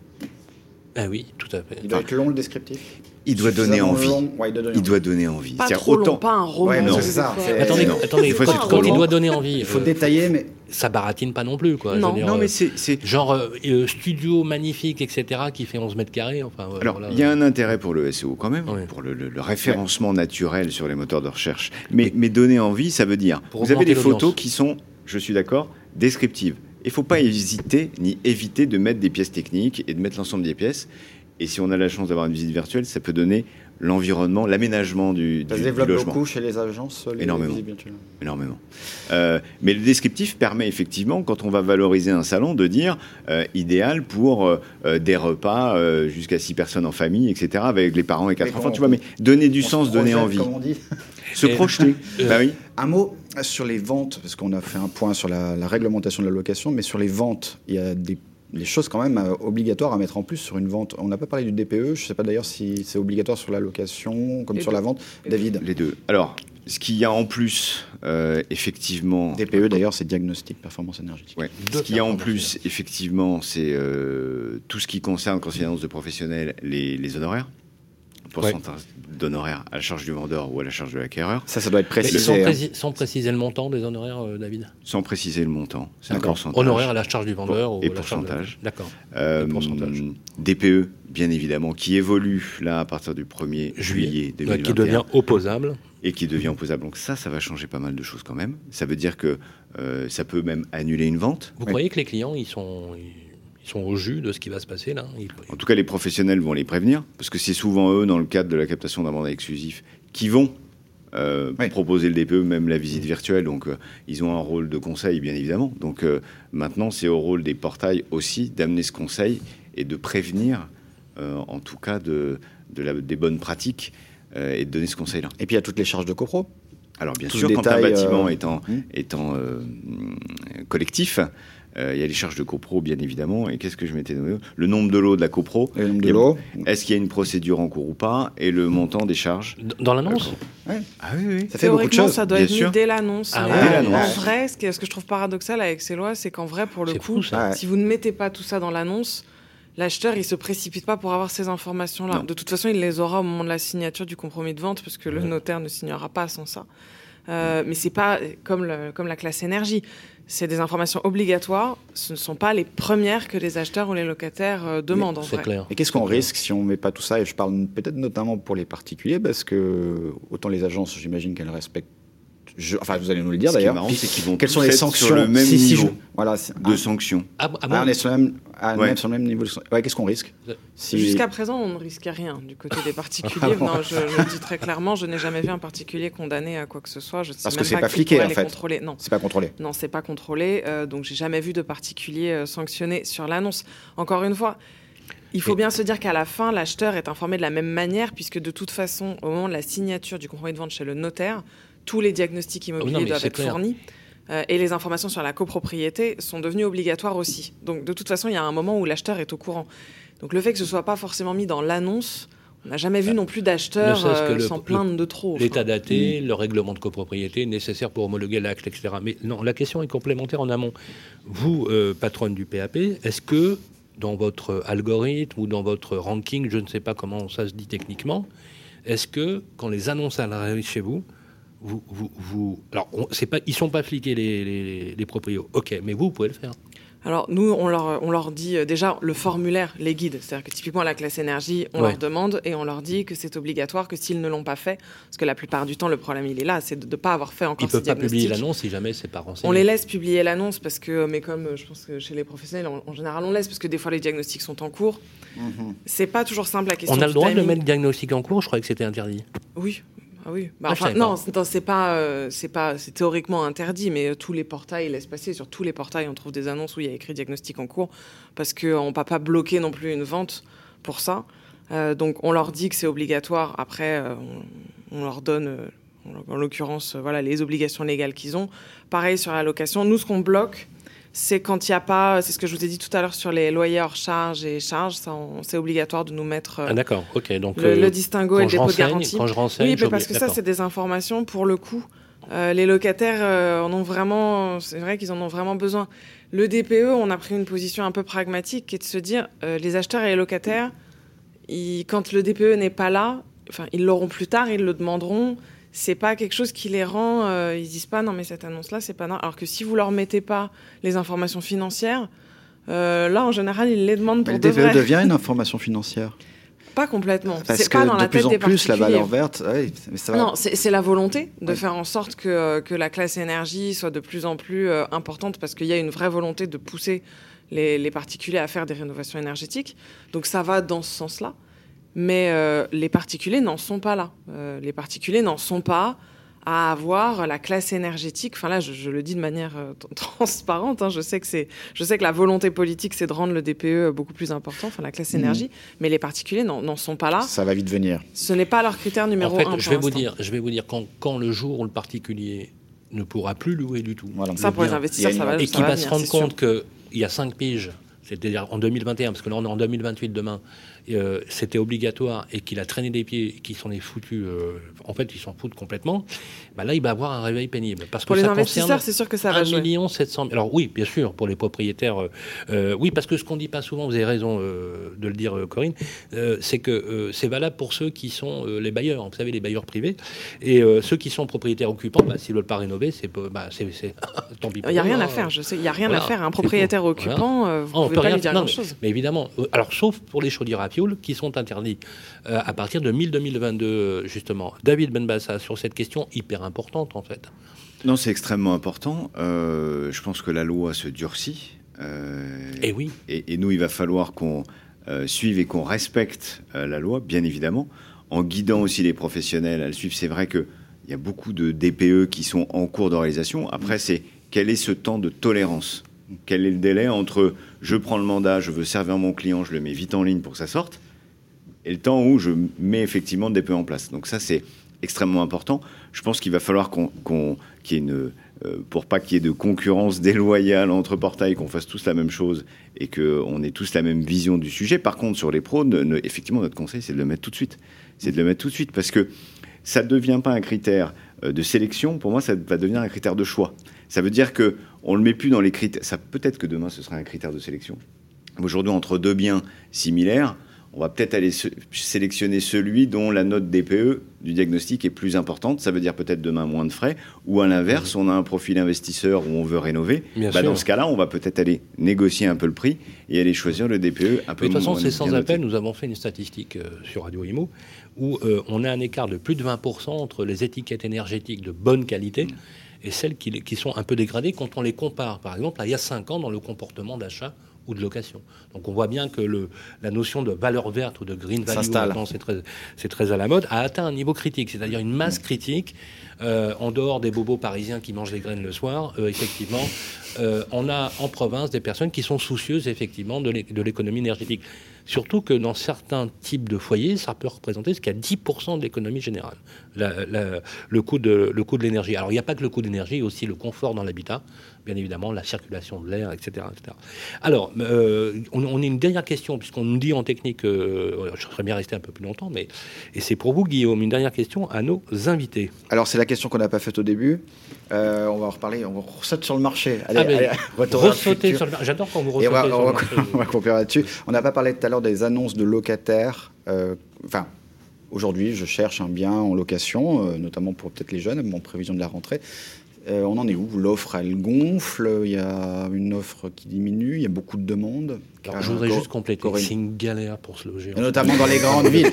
Notamment dans les grandes villes. Mais comment c'est- Qu'est-ce qu'on peut leur dire à ces propriétaires qui Quid- prennent leur bien pour la huitième merveille du monde quoi. Quid des offres de location, Hein notamment au centre des grandes villes Corinne, Comment on peut euh, aider les gens Alors là, il s'est passé un truc très très intéressant en location, c'est le retour sur le marché d'énormément de locations touristiques. Ah oui. Et là, à, cause, à cause de- à cause la désaffection des à touristes. cause les de meublés. l'absence de tourisme étranger. Qui sont devenus là, des a un- meublés, euh, longue durée. Voilà, ils sont, ils sont transformés en ce moment en logements meublés. Et c'est positif parce que ça fait baisser les prix, non?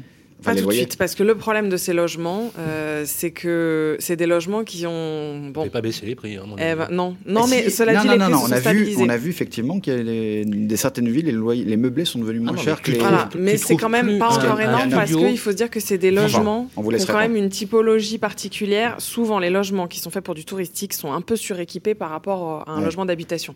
Dans un dans un meublé classique, vous trouvez pas une Nespresso, alors que là, par contre, c'est très euh, courant. Donc, c'est des logements qui ont un électroménager assez haut de gamme, qui ont été refaits par architectes d'intérieur, parce qu'il y avait une très forte concurrence sur le marché touristique. Et, eh et du coup, ils sont potentiellement, nous on les repère tout de suite. Quand vous voyez des photos où il y a deux croissants euh, et deux verres de jus d'orange, voilà, on n'a jamais vu de meublé d'habitation présenté comme ça. À Paris, c'est génial. Une qualité de photos et un nombre de photos extrêmement important. Exactement. Donc on les reconnaît, on sait d'où ils viennent. Ça, c'est vraiment significatif. Donc beaucoup d'offres à cause de ça. Et un autre phénomène qui a joué euh, en faveur de l'offre, c'est que des étudiants ont quitté leur logement plus tôt sont retournés chez leurs parents puisqu'ils n'avaient plus de cours en présentiel. Donc ah bah on a plutôt eu beaucoup plus d'offres euh, cette année. Euh, maintenant, euh, il n'y avait pas trop de demandes, mais là, c'est en train de revenir. Là, notamment, la rentrée a été annoncée en présentiel. Ça durcit. Ça Et là, ça y est, les étudiants sont, sont, sur le retour. là. Corinne Joly, il n'y a plus une petite surface en loyer vide, en, en bail vide. C'est vrai qu'il y a un vrai problème sur le vide. Meublé, meublé, En ce moment, c'est vrai qu'on a, on a deux tiers de meublé. Il y a beaucoup trop de meublé, en fait. C'est un constat, David à, à Paris, une annonce sur deux, c'est du meublé. Ah ouais. De location. C'est de la ah, Donc l'attention, vous l'avez aussi là sur le Et marché. Et sur les petites surfaces, David, c'est plus important? En pourcentage euh, C'est plus important sur les petites surfaces. Ouais, nous on est à deux tiers sur les petites surfaces de, de meublé. Ah, il y a beaucoup de meublé. C'est dingue, on peut rien faire. Parce que le problème du meublé, c'est que c'est un bail de combien, euh, David? Bah, Ça dépend un peu, de... mais c'est un an. C'est un, an. ou neuf mois si vous faites un bail. Si faire un bail de, de classique, c'est pas possible sur une petite surface. Un vide, c'est trois ans. Donc déjà, c'est plus long. Et donc déjà, il y a beaucoup de propriétaires, euh, ça, les dérange. Ensuite, fiscalement, le meublé, c'est plus intéressant. Mm. Donc c'est une vraie niche fiscale, le meublé. beaucoup de propriétaires font ça pour ça. Et ensuite, s'ils viennent du touristique, bah, il était meublé leur logement. Donc ils ne vont pas le démeubler pour le louer et le louer moins cher. Prenons un exemple, David. Est-ce que le meublé est soumis à l'encadrement des loyers? Ah oui. Euh, oui, bien sûr. Oui, donc ils ne peuvent pas y échapper quand même. Non. En fait, les propriétaires essayent vraiment de d'optimiser. Quoi, hein. en fait, ils n'avaient pas le choix. C'est vraiment le, départ des étrangers euh, parisiens, des étrangers à Paris, qui a fait que. L'absence de touristes. Est-ce que ça va revenir? Les touristes vont revenir, peut-être pas cet été, mais j'ai Ah, mais bien sûr qu'ils reviendront. Ils reviendront. mais ça va, Est-ce que ça va rechanger? Est-ce que du coup, les, les, bailleurs se sont dit finalement, c'est pas si, euh, c'est pas si mal d'avoir euh, eh son, son, logement meublé? Est-ce qu'ils vont repasser au Airbnb? Financièrement, c'est pas la même chose. Moi, j'ai une cliente en tête, elle est passée de 3200 euros par mois à 1600 euros par mois. Donc financièrement, c'est pas tout à fait la même chose. Les touristes reviendront, les voyages d'affaires ne repartiront peut-être pas autant. Et les voyages d'affaires, c'était pas négligeable. Ah non, oui, oui, bien sûr. Bah c'est vrai que les, bah, les congrès, les, les, congrès, les foires, etc. Mmh. On en sait Je pense que les entreprises, elles ont vu qu'elles pouvaient faire des économies et que ça pouvait tourner. Donc. Ça, c'est clair. Effectivement, on voit bien qu'il y, a une difficulté, mais encore une fois, sur le logement, euh, le logement vide, effectivement, c'est un vrai sujet. Donc ça va être une rentrée hyper difficile pour les jeunes. Là. Mais vous en, vous en êtes bien tiré en termes Ça va redynamiser. En fait, moi, ce que j'avais pu voir, c'est que les, biens en location entre le dernier semestre et, et tout début d'année, autant on disait, je le disais, que le délai de diffusion était plus court sur la Transac, bah, il s'est allongé sur la location parce que effectivement les étudiants n'étaient plus en présentiel, il y avait des changements de vie. Donc, euh, mais là, on est revenu. On est en pleine saisonnalité de la location, donc on sent que ça va beaucoup plus vite. Les transactions ont fait un carton en 2020, compte tenu de, de, l'activité, compte tenu de l'activité. Et sur 2021, ça se présente pas si mal que ça. Bah, c'est à croire qu'il y a, j'exagère, c'est à croire qu'il n'y a pas eu de confinement, mais enfin, c'est on-off, quoi. Hein. C'est vraiment on-off. Oui, puis les deux derniers confinements ont eu un impact vraiment mineur. Est-ce que 2022, ça risque pas d'être un peu plus pénible quand même? Parce qu'on se dit, comme, attendez, chômage de masse, 700 000 chômeurs de plus, des secteurs complètement sinistrés. Avant qu'ils s'en remettent, il va se passer quand même deux ou trois ans. Ça va pas avoir d'impact sur le marché immobilier, Corinne Joly? Suivez les taux. Il faut suivre les taux. À mon avis, la clé, euh, tant que les taux seront au niveau auquel ils sont, je pense que le marché. Ça permettra aux gens de, vous partager la même idée. Moi, je vais m'acheter une boule de cristal, donc je vous dirai ça dès que je l'aurai acheté. Merci euh, beaucoup. Merci beaucoup à tous les deux d'avoir répondu à toutes nos questions. Euh, Corinne Joly, je rappelle, vous êtes directrice générale de PAP et David Benbassa, directeur général de bienici.com. Voilà, deux euh, visions euh, du marché, mais euh, extrêmement intéressantes. J'espère qu'on a répondu largement à une bonne partie de vos questions. Mais si vous avez des questions très précises, la chose à faire, c'est le club des proprios sur la page Facebook. Voilà, on enchaîne avec notre 30e du grand rendez-vous de l'immobilier. À tout de suite. Le grand rendez-vous de l'immobilier, droit dans l'IMO, avec Stéphane Moquet. Droit dans l'IMO, droit dans l'IMO pour cette 30e euh, du grand rendez-vous de l'immobilier. Il est avec nous. Quelle chance nous avons, bien évidemment, droit dans l'IMO avec Stéphane Moquet, directeur général de Orpi. Salut. Bonjour Sylvain, bonjour Guillaume. Comment ça va Stéphane? En pleine forme, c'est beau, il fait beau, c'est l'été. Vous êtes Et on revit. Vous êtes superbe. Voilà, vous êtes très beau. Printanier. Voilà, avec une veste magnifique. Je suis ravi de vous avoir. Vous n'êtes pas trop chaud là, ça va? Ça va, mais bon, les spots. Euh, ouais, ouais, ouais, les spots. ah bah, on, est à température là. on est en studio, bien évidemment, même si c'est un peu ventilé. Alors, Stéphane Moquet, patron de Orpi, premier réseau euh, immobilier français. Euh, la question du jour, c'est comment bien qualifier son projet et comment, comment on va dire, donner à nos auditeurs, à ceux qui nous écoutent, les bons plans, les bons coups, les, les trucs, les astuces qui nous permettent de décrypter l'annonce immobilière qui peut les faire rêver qu'il soit locataire ou qu'il soit acquéreur. On pourrait même dire d'ailleurs un vendeur qui mettrait son bien euh, sur un portail immobilier, c'est quoi le bon truc à faire? Alors d'abord, euh, un vendeur, on, lui préconise plutôt de passer par une agence, une agence Orpi. Mais euh, comment on arrive à créer de l'impact C'est ça la question. Mais oui. parce qu'il y a énormément, évidemment, il y a énormément d'annonces. il faut arriver à, créer un peu un impact pour générer une, une envie, une intention d'aller visiter. la première clé, euh, c'est la première photo, celle qui va apparaître dans une liste de résultats, parce que cette première photo, elle va, avoir, elle va donner l'envie à l'internaute d'aller plus loin, d'aller sur le descriptif. Donc globalement, la, première clé, il faut de belles photos. Euh, c'est ce qui va sublimer le bien. Donc il y a un travail à faire. Il faut éviter toutes les petites erreurs qu'on peut faire. Hein. mauvais cadrage, mauvaise lumière. Mais oui, bien sûr, bien sûr. L'agent immobilier en reflet dans un miroir, tout ça n'est pas très, très, très quali. Donc, le premier enjeu, c'est d'avoir beaucoup de photos. Ah, il faudrait beaucoup de. On a une idée d'un, je sais pas, euh, je pense un, deux, trois pièces, il faudrait combien de photos? Ça dépend, mais autour d'une dizaine, euh, dizaine de photos sur un logement de, de quatre pièces, ça me semble raisonnable parce que ça permet de, découvrir vraiment l'environnement, l'extérieur. Et toutes les pièces sont essentielles à montrer. et toutes les pièces sont essentielles parce que on peut des fois vouloir cacher par exemple, euh, la, salle de bain, parce qu'elle nécessite d'être rénovée, mais enfin, euh, autant l'indiquer immédiatement plutôt que de décevoir lors de la visite. Mais oui, bien sûr. Donc, la première clé, c'est la qualité des photos. Et dans les photos, de bien sélectionner la première, celle qui exprime le mieux ce que va être le bien et qui va donner envie à l'internaute d'aller sur le descriptif de l'annonce. Eh ben, ça, c'est une chose que vous notez, les amis. Euh, l'accroche que vous avez sur la première photo et le nombre de photos qui est déterminant. On sait d'ailleurs, Stéphane, que quand il y a plus de photos, on sait qu'on génère plus d'audience Alors moi, j'ai pas les statistiques là euh, précises en tête. Euh, je pense que vous avez eu des invités tout à l'heure qui. Oui, oui. Bah, en, général, ça marche. Mais, mais voilà, il faut une dizaine de photos, surtout que si vous avez un bien avec peu de photos et, et d'autres avec beaucoup de photos, l'internaute aujourd'hui, il est malin. Donc il se dit, on me cache quelque chose. Il eh faut, quand même penser que les, Français sont intelligents. Donc, euh, si vous avez toutes les photos, sauf une pièce, vous allez trouver ça curieux. Donc, vous avez un doute. Donc, vraiment, aujourd'hui, pour gagner du temps, et pour gagner du temps pour euh, les professionnels de l'immobilier et pour, euh, et pour les, les acquéreurs, il faut pouvoir donner le maximum d'informations. Donc, la première étape, ce sont les photos. Moi, je prône aussi de présenter un plan, parce qu'un plan, ça permet euh, de se projeter euh, sur, les, sur la surface, de se transposer, euh, de pouvoir peut-être envisager une, réattribution des, pièces. Guillaume, vous vouliez poser une question complémentaire à notre ami Stéphane. Oui, Stéphane, vous nous parlez des photos, mais au-delà de ça, qu'est-ce qu'on raconte sur le bien? Comment, qu'est-ce que je mets dans le texte? Alors, souvent, le défaut, c'est de reproduire les éléments euh, descriptifs du bien et de se limiter à ça. Et par exemple, entrée, salon, salle à manger, deux chambres, une salle de bain, euh, un WC. Bon, ça, euh, l'internaute, il va l'avoir déjà constaté sur le descriptif. Donc, faut raconter une histoire. C'est-à-dire qu'il faut, faut les embarquer, il faut savoir romancer ce que va être l'environnement, l'entrée dans l'immeuble, et puis l'appartement lui-même. Il y a vraiment une différence. Il faut soigner ce texte il faut arriver, alors je vais pas dire à être poète. Vous avez des bons exemples hein? Mais voilà, il y avait par exemple une demeure euh, dans, l'Oise, vous pouvez dire, bon, bah, c'est une gentilhommière du 19e siècle avec euh, quatre chambres euh, et un jardin de 1000 mètres carrés. Ou vous pouvez dire, une fois passé le Porsche du 19e siècle, vous allez longer la longue allée gravillonnée et puis vous accéderez à ce magnifique, magnifique Porsche qui va vous permettre d'accéder. Ça, ça fait la différence. et ça fait la différence. Sachons transposer et raconter une histoire. Un parc bucolique euh, à côté de Paris. Avec euh, des arbres fruitiers. Et ça, c'est possible pareil dans un appartement. On peut faire la même chose, parce que l'appartement, il, est... il y a l'appartement, mais il y a aussi l'immeuble, et puis il y a le quartier. Oui, voilà. Faisons, embarquons les gens.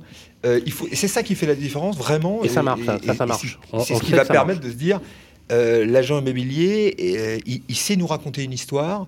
J'arrive à me transposer, ça me fait un peu rêver, j'ai envie d'aller visiter. Et ça marche, c'est utile, mais est-ce que c'est aussi nécessaire, j'ai envie de dire oui, pour une location où c'est que le, les marchés hyper tendus, on va louer facilement. Bah oui, Est-ce que c'est vous faites ces mêmes efforts-là vous les, euh, enfin, vous travaillez ça avec même vos les photos en loc. Vous voyez, Stéphane, euh, en loc, on a des photos pourries des fois parce que les gens, les propriétaires, ils sont tellement sûrs qu'ils vont louer qu'ils ne font pas d'efforts. On parle bien sûr des grands centres urbains. Hein. Est-ce qu'il faudrait faire des efforts? Est-ce que les professionnels de l'immobilier incitent leurs clients lorsqu'ils gèrent leurs biens à essayer de qualifier un peu mieux, de présenter un peu mieux? Alors, Pour moi, il ne devrait pas y avoir de différence. Mm -hmm. euh, D'abord parce qu'un bien en location, euh, certes, ça n'a pas la même valeur. Enfin, généralement, c'est vous qui êtes amené à louer et relouer ce logement. Faites l'effort la première fois de faire de belles photos, de faire un plan. Et euh, ça, vous allez pouvoir réutiliser ces informations-là à chaque fois que vous allez remettre en location le bien. Ensuite, les honoraires, aujourd'hui, elles sont encadrées.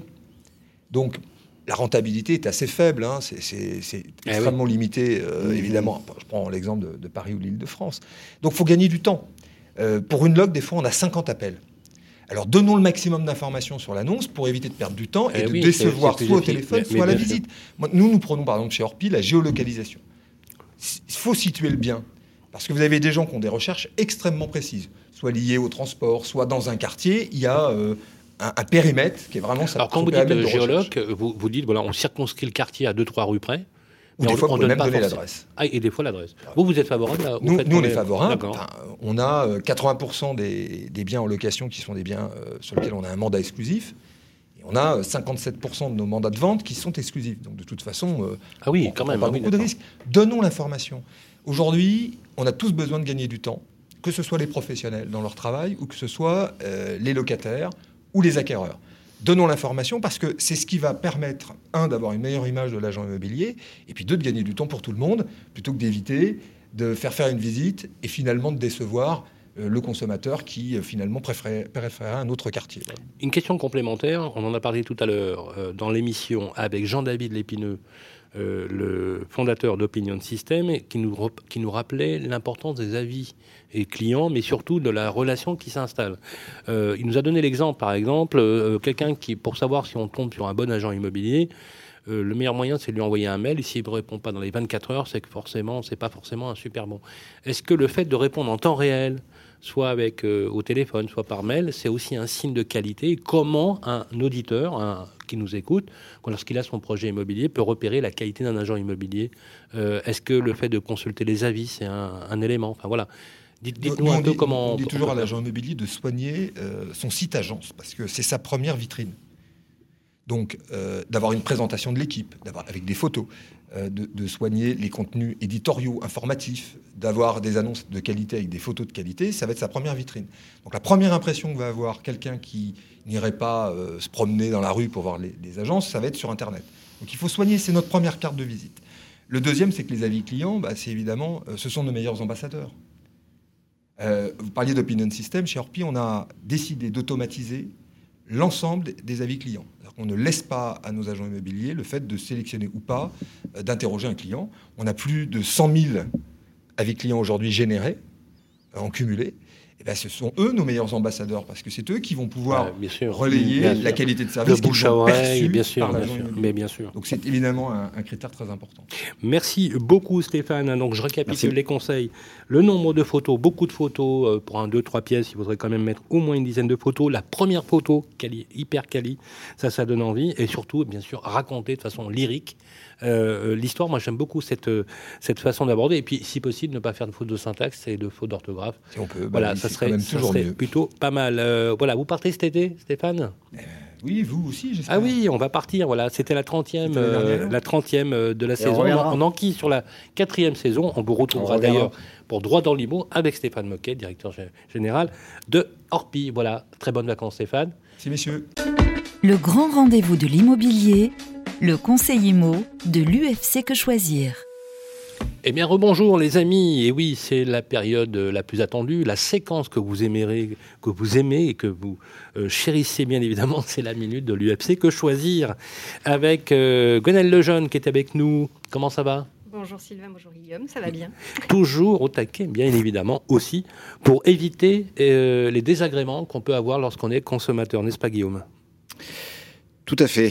Et pour finir la saison, Gwenaël, on va parler rénovation énergétique et artisan RGE, donc responsable garant de l'environnement. Mais vous allez nous dire que ce n'est pas forcément tout le temps obligatoire de passer par un RGE, c'est surprenant. Ah bon? C'est un petit peu plus paradoxal. À vrai dire, je vous ai déjà parlé plusieurs fois de la rénovation énergétique en vous disant la rénovation énergétique, ça se conçoit, c'est pas sur un coin de table avec un démarcheur. C'est clair. Vous regardez les aides, vous regardez ah les travaux pertinents, vous choisissez l'entreprise et à chaque fois, je vous ai indiqué, il faut prendre une entreprise RGE car ça conditionne mm. un certain nombre d'aides. Mm.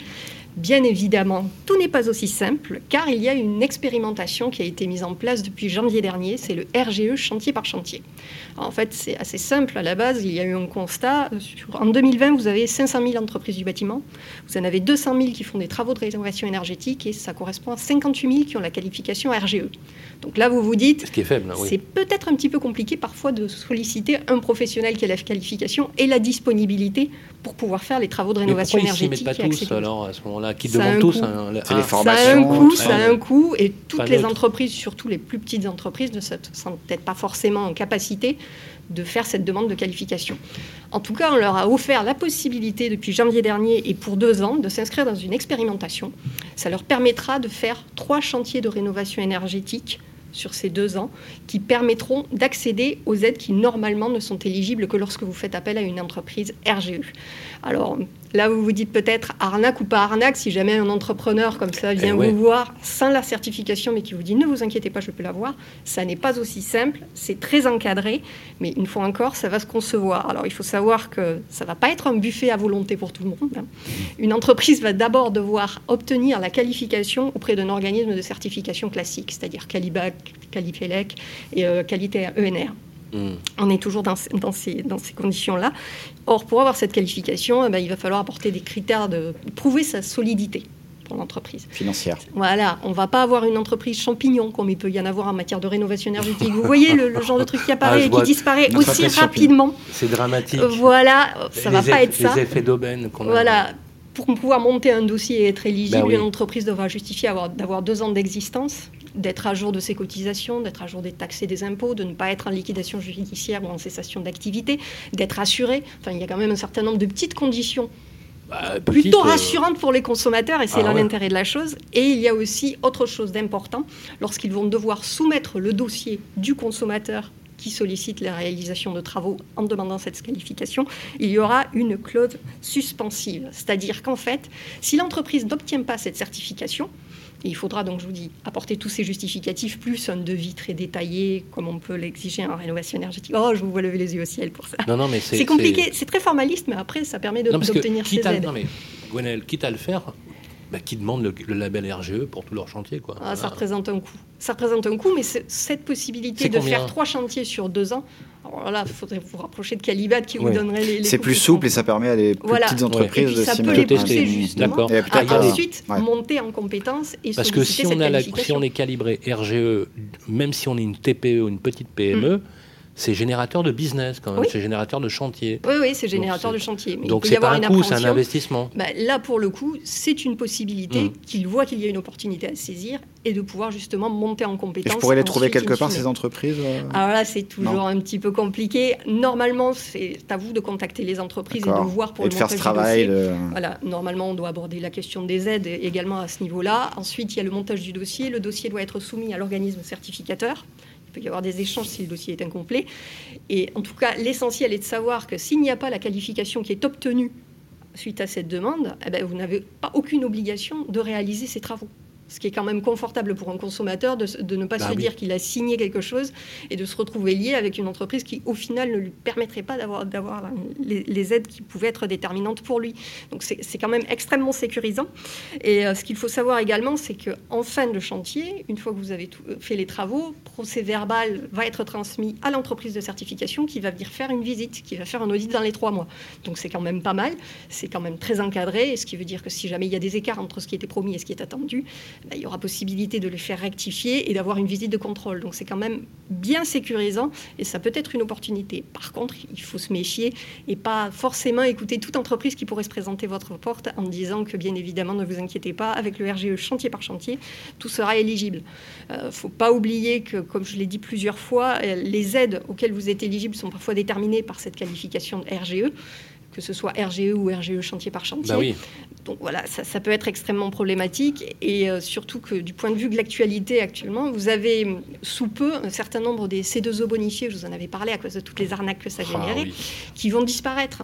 Donc il faut aussi tenir en compte de, ces conditions-là, ces conditions financières. Et donc plus que jamais saisir le réseau fer. Pourquoi faire simple? Guillaume, pourquoi on fait ça, Mais non, ça sert à rien de faire simple, c'est pas marrant. Ça se conçoit. Voilà, surtout pour. Oui, non, mais je comprends. non, mais évidemment, là, je vous taquine. Mais, euh, mais c'est une galère pour le particulier. Rien qu'à la lecture, il a déjà mal à la tête. Voilà, c'est, En tout cas, heureusement, heureusement qu'il y a, Gwenaël pour nous simplifier. Mais voilà. Et, s'il y a des économies d'énergie à la clé après Parce que moi, j'ai tout compris là. Voilà, sans Gwenaël on ne saurait pas quoi faire. Mais grâce à UFC Que Choisir, maintenant, on sait choisir.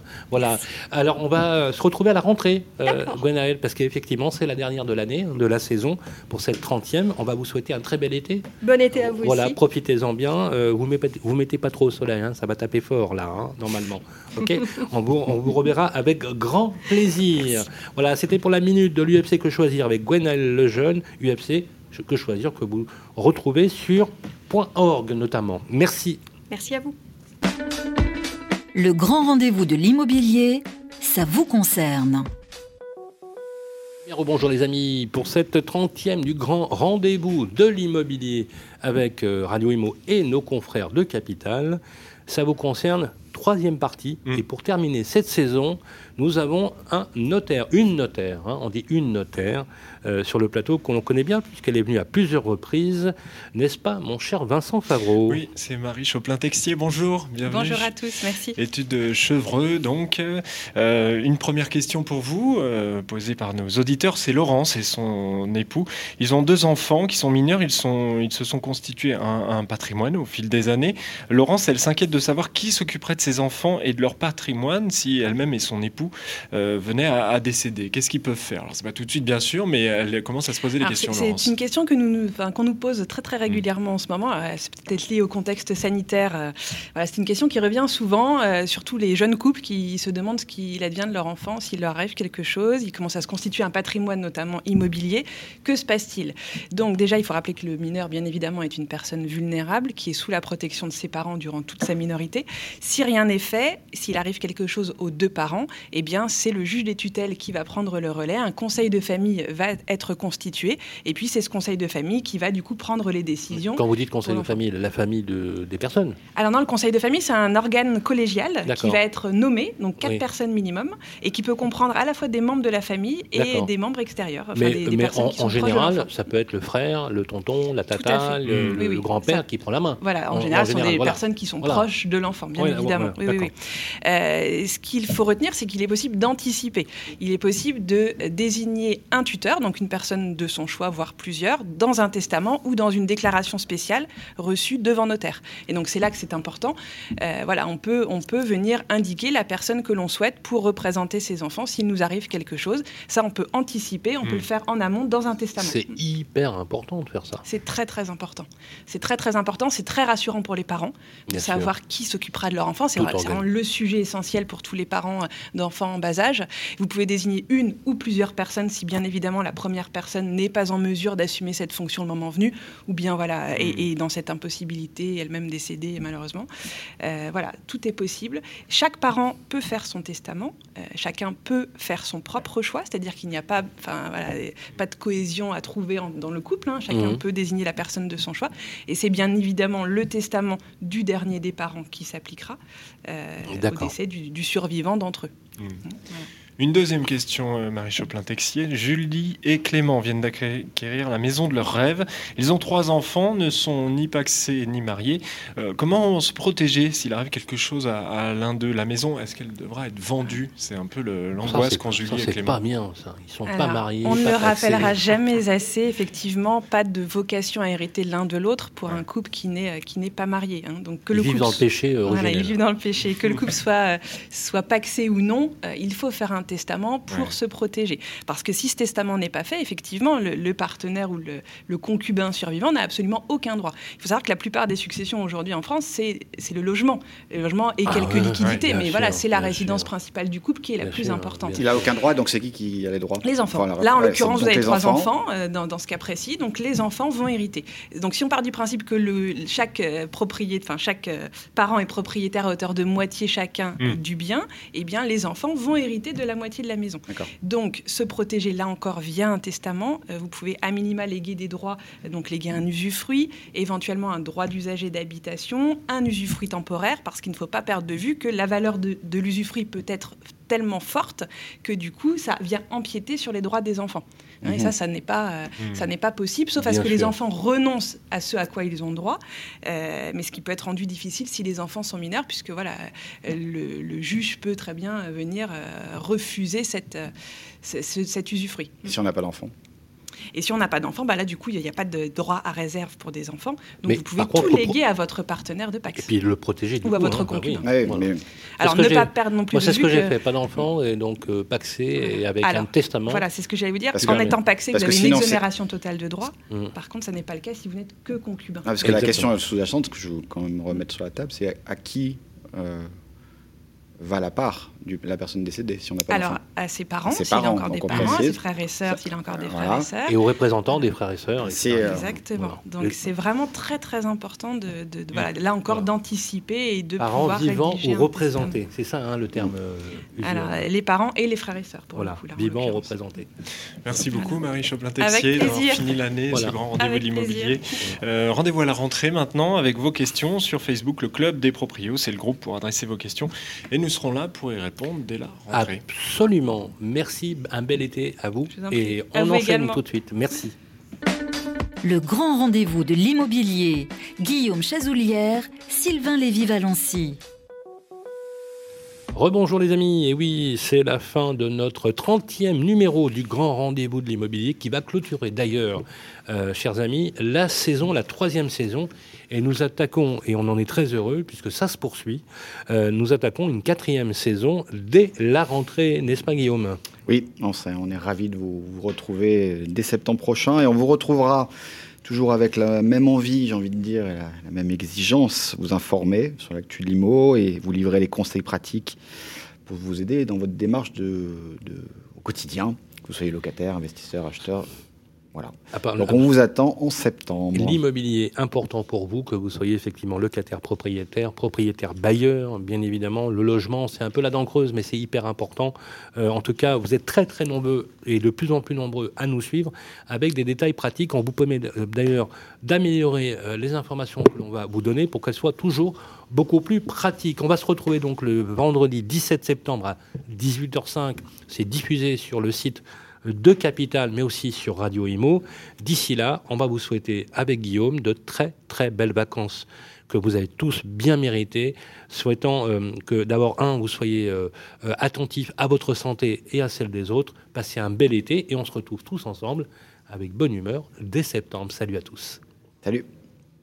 Radio Imo et Capital présentent le grand rendez-vous de l'immobilier en partenariat avec Orpi, 1250 agences immobilières partout, rien que pour vous.